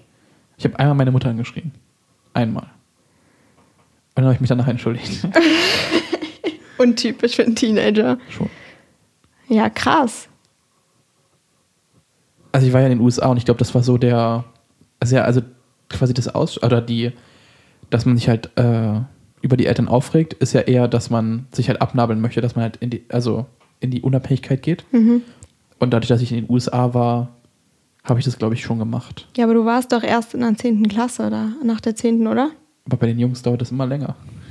also ich meine, das war ja, ich muss echt sagen, ich glaube, vor den USA war ich nicht wirklich in der Pubertät. Okay. Ja. Hast du übersprungen und wurdest direkt zum Erwachsenen. Ja, genau. Nein, natürlich nicht, aber ähm, ich glaube, dass die USA da schon einen großen Faktor gespielt hat, dass ich halt Okay. nicht diesen Aber du Konflikt hast nie so frei gedreht. Ich auch nicht so mit so mit irgendwelchen Straftaten nicht. Naja, Du hast ja nicht mal die Schule geschwänzt. ja, ich habe nicht mal die Schule geschwänzt. Ähm, aber ich habe tatsächlich geklaut. aber sagt's keinem. Vielleicht schneiden wir es auch raus. 110, hallo. So ganz kleine Sachen. Okay. Supermarkt. Du, solange, du, solange du nicht weiter zugibst, dass du es getan hast, dann wird es irgendwann verjähren. Spaß. Reingelegt, ha, it's a prank. Ich habe mich zwischendurch, glaube ich, mit meiner Mama schon gestritten. Hm. Viel. Also mit rumschreien und Türen knallen. Da war ich Aber über was habt ihr dann so gestritten?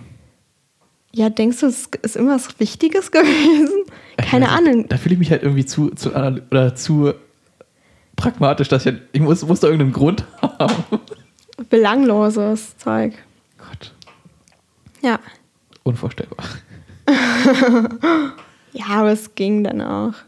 Das war jetzt nicht so lang, glaube ich. Hm. Ich war lieb, denn nur schnell wieder. Oder Mama? äh, Nächste Woche Gast. Ja, ich habe noch eine Schätzfrage für dich. Okay. Und zwar, was denkst du, wie viele Jugendliche in Europa jährlich sterben an einer Alkoholvergiftung oder ein Verkehrsunfall, bei dem Alkohol im Spiel war? In ganz Europa. Ich bin, ich bin schlecht in Schätzen. Ich bin froh, dass mir solche Fragen nicht gestellt werden, weil ich hätte voll die niedrige Zahl, glaube ich, gesagt. Also, ich glaube, jähr- also in Deutschland sterben, glaube ich, jährlich um Hm. die äh, 12.000 Leute an Alkoholkonsum. Hallo, hier ist Leo aus dem Off. Ich wollte die Zahl nur kurz korrigieren. Es sind rund 74.000 Todesfälle, die durch riskanten Alkoholkonsum oder durch den kombinierten Konsum von Alkohol und Tabak jedes Jahr ähm, sterben. Ja, es sind also nicht nur 12.000. Bye bye. An die direkten Folgen des Es Alkoholkonsums? geht jetzt um Jugendliche. ich weiß. Oh Gott. Und ganz Europa. Oh ja, ganz Europa. Und Autos. Ich glaube, es muss um die 100.000 sein, oder? Nee, Mehr? weniger. 50.000. 55.000. Ah, okay. Guter Tipp. Hey, voll krass, dass du so viel sagst. Ich hätte weniger geschätzt, aber ich bin halt schlecht in Schätzen. Ich meine, wir sind auch 3 Millionen Leute in Deutschland. Äh, in, in Europa. Ja, okay. Also es ist ja schon eine große Menge. Und ich finde, also, Also findest du die Zahl nicht so hoch? nee, äh, ich kann meine, gar jede nicht Person ist zu viel. Jede Person ist natürlich zu viel, die an Alkoholkonsum oder an den, an den Folgen Ja, daran stirbt. okay. Aber ich hätte gedacht, dass es schon mehr wäre. Okay. Ohne jetzt zynisch zu sein. Also ohne jetzt, Jetzt wurde es wünschen, zynischer. ohne zu sagen, dass es mehr sein sollten. Aber ich Ja. hätte irgendwie gedacht, dass es mehr wäre. Okay. Ich hätte weniger geschätzt, aber weil ich schlecht in Schätzen bin. Hm. Aber es sterben zum Beispiel alle acht oder ja, alle acht Minuten Ja, stirbt eine Person an den direkten Folgen von Alkohol. In Deutschland. krank, ne? Ja. Wirklich. Also es ist, un also es ist schlimm. Das ist Durchschnittlich. schlimm. Natürlich nicht wirklich genau alle acht Minuten, die timen das nicht, dass sie jetzt sagen, oh, acht Minuten. Sondern das ist, Ja. äh, Ja, ja, klar. aber ich, du weißt, was ich meine. Und das ist irgendwie, dass es so verharmlost wird, finde ich irgendwie schrecklich. Ja, voll. Werbung, es ist so alltäglich Na, geworden. und Alkohol wird quasi in Verbindung gesetzt mit Spaß oder mit Ja. ich Ein trinke schöner Sommerabend, Zeit für ein Bier. Wirklich. Und, Und, ich mir, ist halt, das ist halt echt so krass. und das finde ich irgendwie, irgendwie schade. So schnell greift man dazu oder, oder verbindet das mit schönen Abenden. Ja. Aber genauso kann es halt, also genauso habe ich ja auch Erinnerungen, wo ich denke, da sitze ich halt dann auf der, auf irgendeiner Party, hab getrunken und denke mir, ja, es war lustig, aber jetzt so wirklich, könnte auch zu Hause irgendwie was Schöneres machen. Zum Beispiel ein Sebastian Fitz- Fitzek Buch lesen. Also es ist ja nicht automatisch, dass man nur, also ich glaube, dass da die Medien auch super viel mitspielen. Wie halt in Filmen oder in, in Sachen, das dargestellt wird. Alkoholwerbung ist richtig, finde ich richtig schlimm. Also, das ist dann, was war das? Lillet diesen Sommer?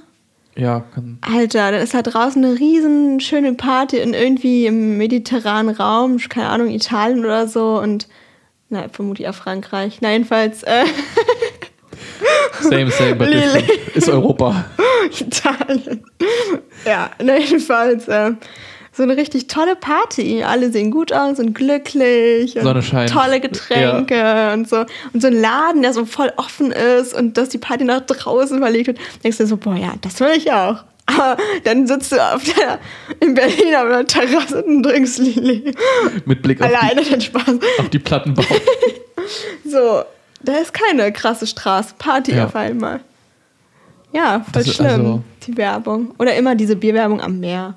Flens.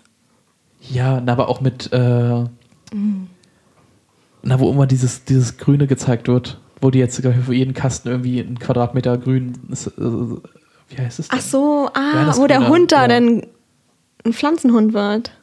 Was? Okay, die kenne ich nicht, die Werbung. Vielleicht ist auch gar keine Bierwerbung.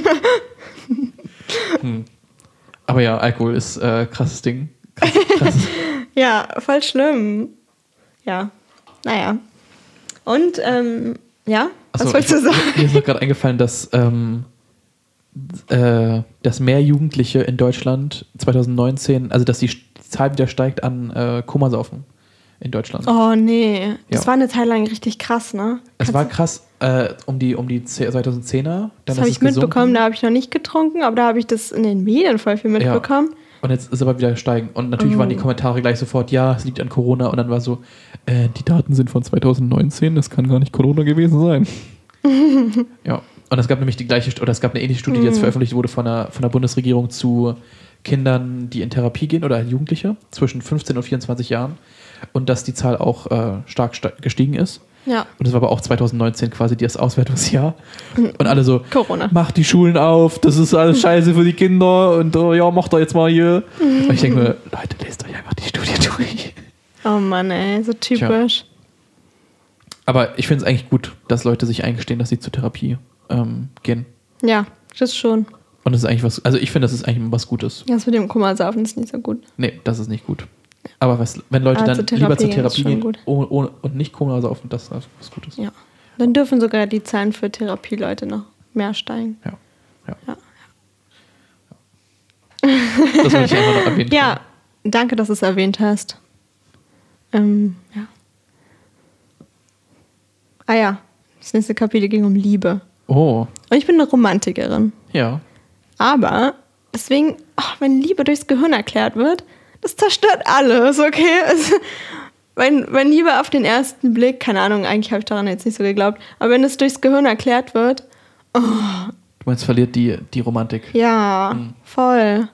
Und dann, und dann auch noch so ein Zitat ähm, hier vor dem Kapitel von so einem anderen Typen, also nicht von Dirk, äh, Dick, Dick. Mein Onkel. Ja, jeweils so ein Zitat. Liebe ist eine vorübergehende Geisteskrankheit, die durch Heirat heilbar ist. Oh mein Gott. Hallo, also, also ja, man kann Heirat skeptisch gegenüberstehen, muss man auch, aber das muss man nicht, aber ich tue es auch. Aber wenn man heiratet, dann, weil man die wahre Liebe gefunden hat, ja? Glaubst du daran? Ja, Okay. ich glaube schon daran. Ich weiß nicht, ob ich irgendwann heiraten werde, keine Achso, ich Ahnung. meinte jetzt an die wahre Liebe, nicht an, Ach so. an, auch an Heirat. Also ich glaube nicht an die eine wahre Liebe. Okay, aber an die wahre Liebe. An die wahre Liebe glaube Okay, ich schon, okay, ja. okay. Ja. Und ich will nicht, dass das Gehirn so viel damit spielt. Du bist, okay, egal, ja. Was denn? Na, aber ich meine, das Gehirn ist ja quasi alles, was du bist. Ach Mann. Dieses Wir sind unser Gehirn, das macht mich auch fertig. ja, okay. Also, natürlich, du kannst an mehr glauben. Ich will dir das auch nicht verbieten, dass du nicht an mehr glauben darfst, aber Also du denkst, du bist nur dein Gehirn. naja, und halt die, noch das Rückenmark, Und ja. Seele? Nee, gibt's nicht. Sobald ich tot bin, bin ich tot. Nichts, nichts drüber, nichts drunter. Nichts drüber, nichts drunter. Also du glaubst an den Satz, wir sind unser Gehirn. Ja. Und Liebe nur durchs Gehirn zu erklären, findest du das, zerstört es nicht etwas in einem? Aber was soll das zerstören? Ja, einfach so Romantik, das, ich weiß auch nicht. Wir sind einfach nur Junkies, die mehr Hormone wollen. Nein, also ich denke, also ich finde es faszinierend, dass zum Beispiel, wie ich ja schon Anfang oder irgendwann gesagt hatte, mit dem, dass zwei Leute gleichzeitig halt Oxytocin zum Beispiel aus, ausstoßen. Ja, das ist auch voll Ausschütten. cool. Und das ist halt Das ohne. ist lieb. Ja, es ist theoretisch Liebe und das ist halt ohne Kommunikation in dem Nein, ein geht. Hormon ist nicht Liebe. Aber was ist Liebe dann? Keine Ahnung, aber also würdest du jetzt Liebe erklären mit einem bestimmten Hormonhaushalt? Ja, Ach Mano. du kannst es ja auf, auf Hirnscans sehen. So Und wenn du es sehen kannst, dann ist es da. Da ist es, da ist es, da, da siehst du es, da siehst du es. Das ist, nee, Okay. ich, irgendwie macht mich das traurig. Naja, Du musst ja nicht dran, oder du musst es ja nicht als deine Wahrheit sehen. ja, gibt halt schwer nicht dran alternative zu glauben. Also, es ist ja auch alles wahr, also mit dem Hormon, dass wenn man zu zweit ist, dass man das ausschüttet und so. Hm. Ähm, und auch, dass man irgendwie ähm, das Gehirn unbewusst weiß, wer da jetzt der richtige Partner ist von der DNA-Zusammensetzung, keine Ahnung, was so gut passt. Ja, das. Und äh, ja, das stimmt schon, aber irgendwie reicht mir das nicht. Hatten wir, hatten wir da mal drüber geredet, mit, wenn du nicht weißt, dass es zum Beispiel deine Schwester ist oder Mhm. dein Bruder? Ja. Theoretisch sucht dein Gehirn ja nach äh, Menschen, die halt unterschiedliche DNA haben, dass halt der Pool möglichst groß wieder ist. Mhm. Und wenn du aber jetzt nicht weißt, dass es zum Beispiel deine Schwester oder dein Bruder ist, würdest du, würdest, könntest du dir quasi vorstellen, dass es ein Partner oder Partnerin sein könnte für dich? Ohne dass du es weißt? Also ist es zum Beispiel ein soziales Konstrukt, dass du also nicht mit deinem Bruder oder deiner Schwester schlafen darfst? Und Oder ist es wirklich und Ich biologisch? glaube, das Gehirn ist jetzt eine Frage. Ist eine Frage. Ist Nee. eine offene Frage, die, wo ich auch die Antwort nicht weiß. Ach so. Ich glaube, es gibt Ausnahmen. Ja. Es gibt solche Fälle. Ähm, aber ich glaube, in der Regel ist man nicht angezogen unbedingt so in dem Sinne. Sondern ausgezogen. okay, so dumm formuliert. Ähm, ja, Man nee. fühlt sich hingezogen zu der, also nicht hingezogen. Ja, zu der glaub Person. ich nicht. Okay, ja. Was denkst du? Ich denke auch. Aber es ist halt super, also du, es ist halt super schwer statistisch zu beweisen, weil du halt ja nie Menschen hast, die nicht ihre Geschwister kennen. Also Ja. in sehr wenigen Fällen. Könnte man mit so Zwillingsstudien, werden doch voll oft gemacht. Aber wer kennt denn seinen Zwilling nicht? Ja, okay, keine Ahnung. Ne, die Wissenschaftler kennen den Und wenn du dir selbst schon. gegenüber- Nee, Forschungsethik ist ein- eigentlich. Nein, okay. Wenn du deinen Zwilling nicht kennst Aber der Wissenschaftler. nein, ja. das ja, aber wenn du also deinem Zwilling plötzlich gegenüberstehst und gut, okay, du kennst das Konzept Zwilling ja, aber wenn du in einer Welt aufwachsen wachsen würdest, wo du noch nie einen Zwilling gesehen hast, also dass zwei Leute identisch aussehen könntest und du plötzlich deinen Zwilling Mhm. Ach so, kennenlernst. du redest über Eineichelns. Ja, ja, ein- Also ich rede immer Ach noch so. von Bruder und Schwester Zwilling. Weil, Ich also ich rede über ein- glaube, wenn wenn du den Eineicheln, ich glaube, da ist die Anziehung noch weniger. Oh, du siehst aber sexy aus. Das ist ja aus wie ich. Doppelbonus. aber das, wenn du in einer, in einer Welt aufwachsen würdest, wo du nicht wüsstest, was Zwillinge sind und dass es sowas gibt, und Äh. du plötzlich eine Person siehst, die genauso aussieht wie du, ey, du würdest ja übelst in meinen Fuck schieben. Ja, aber ich glaube, dann, also wir reden jetzt nicht mehr über sexuelle Anziehung, Nein, nein, weil nein, dann ist die, nee, Nee, aber das glaube ich nicht, aber es ging jetzt generell, wenn du jetzt einfach dann Ja. eine Person siehst, die genauso aussieht und du denkst, das ist krass. wie? Cloning, Klone. Ich Und es gibt auch noch die Theorie, dass jeder ein paar Doppelgänger hat. Na, sieben oder acht, ne? Keine Ahnung, ob man das glauben soll oder ob das so eine. Quelle Internet.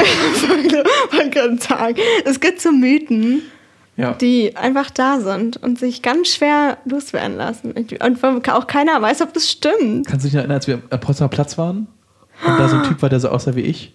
Und alle, also es war irgendwie eine, eine das war ein Engländer, glaube ich. Wir haben, drei, vier- wir haben wirklich Leos Doppelgänger gefunden. Der sah null so aus wie ich. Doch. Nein. Doch, ich finde total. Okay. Ich finde das, also wenn es Doppelgänger gibt, war das einer von dir. Die müssen ja nicht eins zu eins so Ja, aussehen. ja, schon klar, aber ich fand, der sah halt gar nicht aus wie ich. Ich würde zu den Doppelgängern zählen. Okay. Doch. Also habe ich nur noch sechs, die ich finden muss. Mhm. Und eliminieren. Oh mein Gott, hast du den Engländer eliminiert? ja, wo warst du da? ah, das war kurz bevor du noch in die USA bist, ne? Kann gut sein, ja. Naja. Ich glaube, ich habe sogar noch ein Foto. Du musst ja eigentlich auch noch ein Foto haben. Ich habe auch ein Foto, weil der war halt doch. Wir haben ihn fotografiert mit Leo zusammen. Und auch alle seine Freunde fanden so, die sehen ja wirklich mal komplett gleich. Das war echt cool, weil oft, wenn du deinen Doppelgänger halt irgendwo siehst, du machst ja kein Foto und stehst neben denen, Ich weißt muss du. mir das nochmal angucken, ob ich wirklich so aussah wie der. Okay. Ja, dann müssen wir nochmal gucken. Ähm, ja, ich habe noch eine Frage. Mhm. Und zwar, wie viele Menschen haben sich 2018 in Deutschland äh, haben Suizid begangen? Voll krass, fand ich auch voll schwer zu schätzen. Ich bin echt ein Loser. Mm, 5000? Mehr. 9696. Ah. Und jetzt schätze mal, welches ist das Bundesland mit den meisten Suiziden gewesen? 2018? Bayern. Ja, richtig. Krass, ne? Schreckliches Bundesland. Da gibt es nur die eine Lösung. Nein, Spaß. Nein, Spaß. Ich mag Es gibt- Bayern. Ich wollte nur kurz einen Disclaimer sagen. Achso. Es ist nicht die Lösung. Es ist wirklich. Ja, danke. Also, es war ein Joke gewesen, aber ich wollte es trotzdem gesagt haben. Ja, du hast recht. Das ist auf jeden Fall keine Lösung. Und Bayern ist ein tolles Bundesland. Ach so. gut, Warum die ist Statistik das da ist- so hoch ist, ja, keine Ahnung, sei Es sind dahingestellt. aber viele Leute, die da wohnen. Ja. Naja. Also man muss es eher absolut, also man kann es ja glaube ich nicht absolut sehen, wie viele Leute wo sich umbringen, sondern man muss es wahrscheinlich prozentual Ja. sehen. Und dann ist es locker Mecklenburg-Vorpommern. ja gut, ich finde Hm, Welches ist es das denn? Ich weiß es nicht. Ich habe die Statistik nicht, Ich auch nicht. gefälscht. Egal. Naja. Ähm, ja, jedenfalls, ich habe noch ein Zitat, was Mhm. irgendwie, ach, was irgendwie so mich bestätigt, dass er irgendwie nicht so sprachsensibel ist. Okay. Ja, lese ich dir jetzt vor. Also es geht ums Prader-Willi-Syndrom. Das ist ähm, ein Gendefekt. Und da ist unter anderem, also es ist eine geistige Behinderung, aber da ist eben auch das Sättigungsgefühl nicht vorhanden. Ähm, und die würden richtig viel essen. Und Manche haben, glaube ich, auch eine Sehbeeinträchtigung, aber es muss nicht sein, keine Ahnung. Jedenfalls, ähm, jetzt hier das Zitat, ja. Oft bringen die Eltern ihr Prader-Willi-Kind mit und dann sieht man am, im Flugzeug all diese unglaublich dicken Michelin-Männchen und Frauchen aus Europa, Japan, Indien und Nordafrika aus ihren Sitzen quellen mit ihren viel zu kleinen Händen und Füßen und den typisch mandelförmigen Augen. Also, das fand ich schon ein bisschen krass. Also, vielleicht könnte man ihm zugute sagen, dass er Männchen und Frauchen sagt, aber da fehlen halt auch andere hm. Geschlechter. Aber Michelin-Männchen ist einfach abwertend. Und dann auch, auch noch Mann. unglaublich dick zu schreiben, so, ja. ist auch noch mal zu extrem.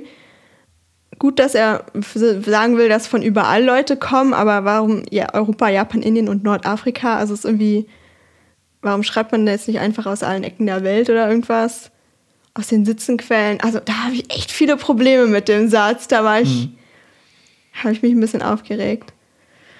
Ja, also es sind halt oft auch dickere Kinder, aber naja, muss man das so ausdrücken? Er ist Provokateur. Hm. Nein, wahrscheinlich nicht, aber ich glaube, er hat einfach manchmal. Ja. Er ist halt schon, halt Wissenschaftler. Ja. Ist halt auch älter, das Buch, aber naja. Mhm. Und dann, von 2010. Ja. Beziehungsweise wahrscheinlich 2009 geschrieben. 2010 veröffentlicht. Mhm. Naja. Schon elf Jahre alt. In, zehn, also ich, in den zehn, letzten zehn Jahren hat extrem viel getan zum Thema Sprache und Inklusion, gerade in Thema Sprache. Ja. Ja, aber das ist abwertend, das hätte man eigentlich auch schon damals. Ach so, ja, okay. Nee, ja, klar. So. Also das abwertende, also der Daumen, der, aber ich finde auch, also genau, das merke ich aber jetzt Fitzek auch. Ich meine, das ist ja von 2011, glaube ich, das Buch. Mhm. Und da steht ja dann auch halt Student, also die Studenten und ähnliches. Ja. Also, ja. Und da ist halt die Frage, würdest du sagen, dass man in, in Büchern gendern muss? Mm, ja, denk schon. Okay. Was denkst du? Schwer, weil ja, ich stilistisch ist es nicht schön. Also immer. ja. Ähm, ich finde zum Beispiel Begriffe wie Studierende, finde ich völlig in Ordnung. Kann man so nehmen. Ja. Aber wenn man zum Beispiel dann irgendwie einen Doppelpunkt oder. Und die Studierendenschaft. Ja, aber wenn man zum Beispiel jetzt irgendwie Ärztinnen, Ärztinnen schreiben würde, das fände ich dann irgendwie stilistisch komisch. Ja. Also du meinst das in einem Wort? Also mit Doppelpunkt oder. oder nee, ich meine, dass man. Also entweder man schreibt Ärzte und Ärztinnen, mhm. also als zwei als drei Wörter mit und. Ja, ja das meine ich. Das Oder dass man Ärzte, Ärzte schreibt. Also du findest dann okay, wenn man einfach Ärzte schreibt in genau. einem Buch. Ja. Ja, ja in einem Roman würde ich es vielleicht auch noch, würde ich es okay Also in wissenschaftlichen, also in, in wissenschaftlichen Büchern fände ich Gendern auch völlig gut. Hm. Aber in Romanen wäre es vielleicht doch noch was Letztes. Also das Letzte, wo ich sagen würde, da könnte man es vielleicht nochmal, also nicht per se ignorieren, aber ähm, wenn es wirklich gar nicht geht, dass, es, dass man dann halt sagt, okay. Stilisch, stilistisch, stilistisch ist es ja. schwer. Vor allem auch wenn eine wörtliche Rede ist, ist es halt auch manchmal dann für die Rolle unrealistisch, dass die sagen Studenten ja, okay. und Studentinnen. Wenn es vielleicht ein irgendein alter. Aber da ist dann auch, ist, also das ist ja genau das gleiche mit dem N-Wort dann. Ah, ja. Das ist halt dann in, in, dem Charakter würde es ja dann quasi passen, das ist ja Quentin Tarantino so, dass mhm. er in mhm. seinen Filmen das ja super oft benutzt. Mhm. Und dass es halt dann da zur Zeit oder zu, dem, zu der Aktion passt. Mhm. Und finde ich, ist auch debattierwürdig, ob das nötig, also ob das, das sein muss. Das ist echt debattierwürdig. Tja, aber ich glaube, wir sind nicht der Richtige, also wir sind nicht die Richtigen, nee. um das zu debattieren. Nee. Ja. Das ist wie dieses Panel mit dem, wo es um Zigeunersoße geht. Und dann sind es fünf weite weiße Männer. Irgendwie über 50. Also wie letztens die WDR-Talk. Na, das meine ich ja. Ach so. Darum ging es ja. Ah ja. Ja. ja da ging es um viel mehr, viele Sachen, aber ja, ja aber es ging auch ja auch um. ja. Oh. Mein Gott. Das war echt peinlich. Wirklich. Naja. Ja, und naja, ich habe noch eine letzte Sache mhm. zu Drogenkonsum. Mhm. Ähm, voll interessant, dass ja voll viele Politiker damit zu tun haben. Und hat er halt so geschrieben. Und innen? Ja, Entschuldigung, PolitikerInnen. ähm, dass eben Drogen in der Politik eine Rolle spielen und die Theorie sich daraus erschließt, wie viele geschichtliche Entscheidungen basieren auf Drogenkonsum oder was, wie haben Drogen die Weltgeschichte verändert? Mhm. Und das ist voll legitime Frage, interessiert mich voll. Also man wird nie eine Lösung haben, aber wenn man so liest, wie viele Leute Alkohol also weißt du, alkoholkrank oder andere Drogen nehmen. In der Politik ist halt echt heftig. Ja. Definitiv. Also ich finde es auch, wie viel. Unter Drogeneinfluss irgendeine Entscheidung zu treffen, die vielleicht wichtig ist. Na, genau, aber Polit also Politiker oder oh Politikerinnen. Ja, wie du, ja, ich, ich hätte fast gleich wiederholt, aber dass die, so. dass man halt quasi, also man darf nicht Auto fahren, wenn man halt einen bestimmten Pegel hat, aber die können sich halt auf der Party weg, wegballern und können dann noch irgendwelche, oder die können betrunken Oder Tweets. oder Tweets, ja. Betrunken Wirklich? oder betrunken irgendeinen Scheiß twittern. Kennt man jetzt äh, aus der Weltpolitik, aber ey. Krass. Also macht man sich Wirklich? keine Gedanken drum. Nee, ne? Oder so, weißt du, manche werden ja dann auch aggressiv unter Drogeneinfluss, mhm. unter bestimmten Drogen und so und Umständen. Stell dir mal vor, dann zettelt so einen Krieg an. Oder das, das bringt dann so das Fass zum Überlaufen, weißt du, das ist ja mhm. mehr, dann ruft ja nicht mal einer, er will jetzt Krieg, aber weißt du, vielleicht ist so der letzten, letzte Funken zu einem ungünstigen Zeitpunkt und oh nee. Das ist schon unvorstellbar. Und ja, ja dass halt auch die, durch die sozialen Medien so möglich gemacht wird. Dass du halt dann so schnell eine Entscheidung. Also, dass, dass du halt wirklich aus dem Bett abends. Ja, na, oder halt auf der Party, dass du halt einfach kurz dein Telefon entsperrst und dann irgendwas twitterst. Ja, für, die für ganze Welt. Für die Normalsterblichen ist es quasi kein Problem, weil das halt keiner sieht oder nur deine Freunde oder nur. Äh ja, kann peinlich sein, aber das war es genau. dann auch. Aber als Politiker, boah, da muss man eigentlich so eine Kindersicherung drin haben. Oder nicht nach 22 Uhr darfst du mit Twitter. Ja. ja, schon krass. Macht man sich keine Gedanken drum. Nee. Was für mich interessant wäre bei dem Buch, wenn es jetzt noch mehr um soziale Medien zum Beispiel auch geht. Was ja 2010 noch nicht so stark mhm. war, würde ich sagen. Das war vielleicht eine neue Auflage oder ein neue, neue, neues Buch halt, wie soziale Medien sich halt auf das Gehirn ausüben, äh, auf auswirken. auswirken. Ja. Weil es halt auch viel mit Hormonen zu tun hat. ja. ja. ich ähm, bin auch gespannt. Ah nee, ich war schon beim Kapitel Liebe. Mhm. War eigentlich noch mehr mit Pornografie wollte ich noch was mehr wissen. Ach so. Ja. Soll ich ein Buch? nee, das hat mich nur interessiert, ob, wie das sich auswirkt. Pornografie. Mhm. Nicht gut.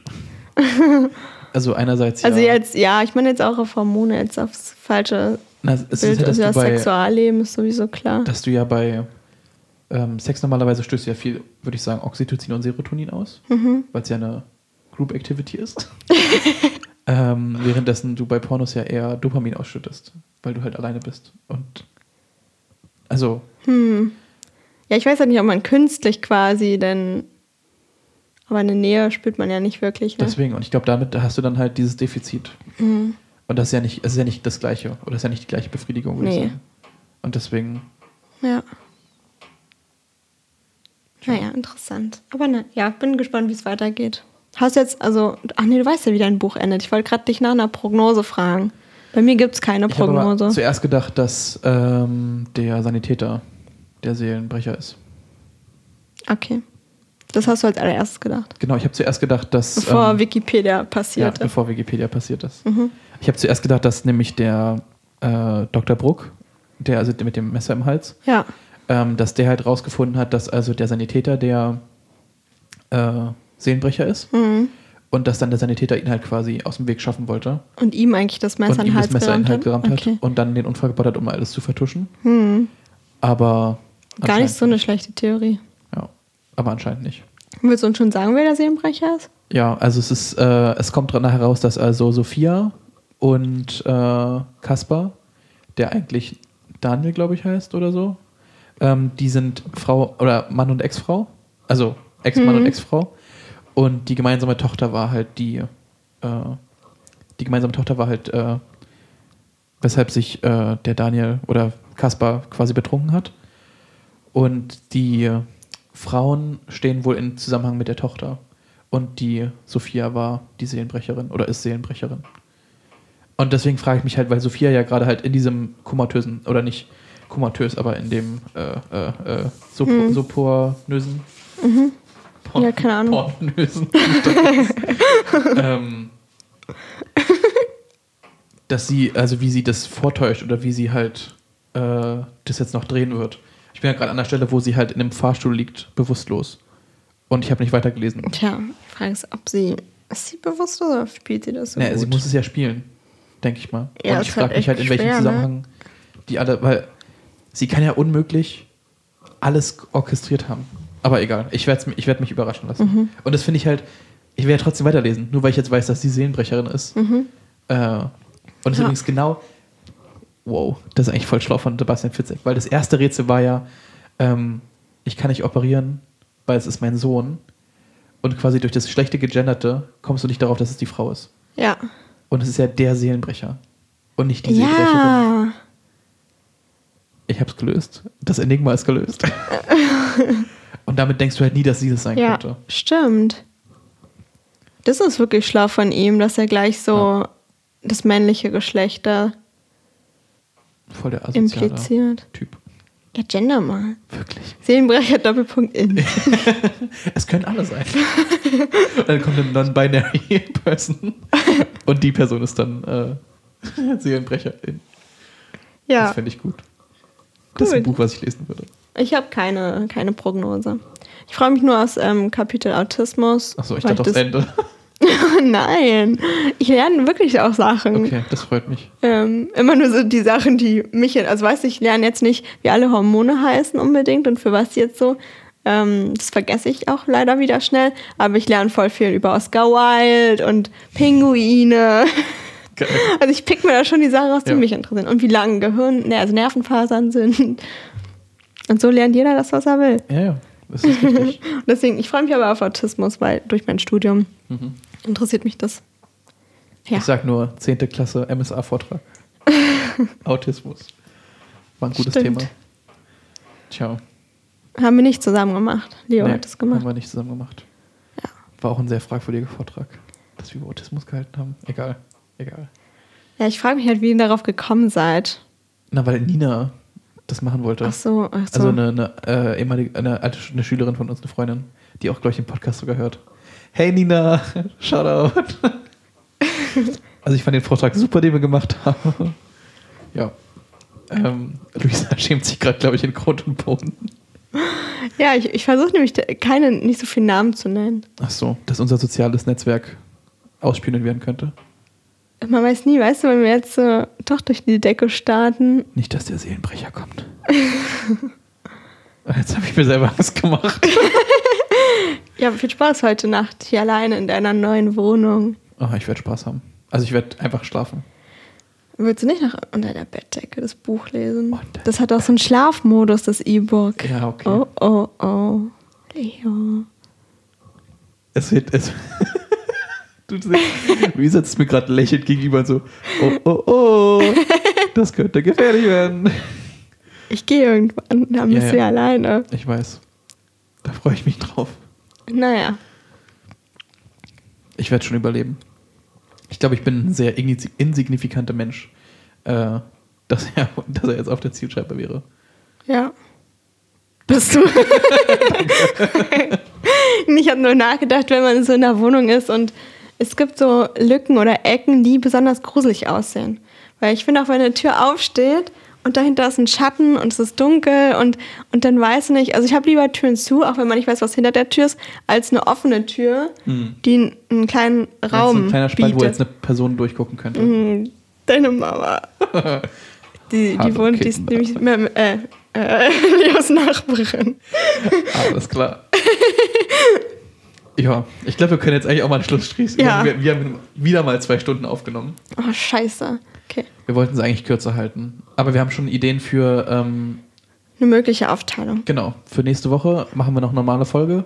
Und danach überlegen wir, ob wir ähm, jede Woche einen Teil hochladen und das aber in zwei Teile teilen. Und noch ein bisschen die Themen ein bisschen anders strukturieren. Ja, genau. Also sind wir eine Umstrukturierung. Genau. Ja. genau. Aber bis dahin wünschen wir euch einen schönen Abend oder einen schönen Morgen. Ja. Möchtest du noch was sagen? Nein. okay.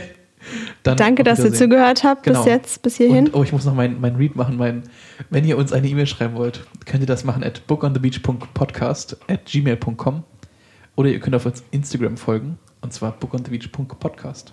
ja. Und dort werden wir hoffentlich ein Foto von Harald äh, posten, von Ja. einem Pinguin in, in Südchile. Äh, Südperu, sorry. und Bis dann. ciao.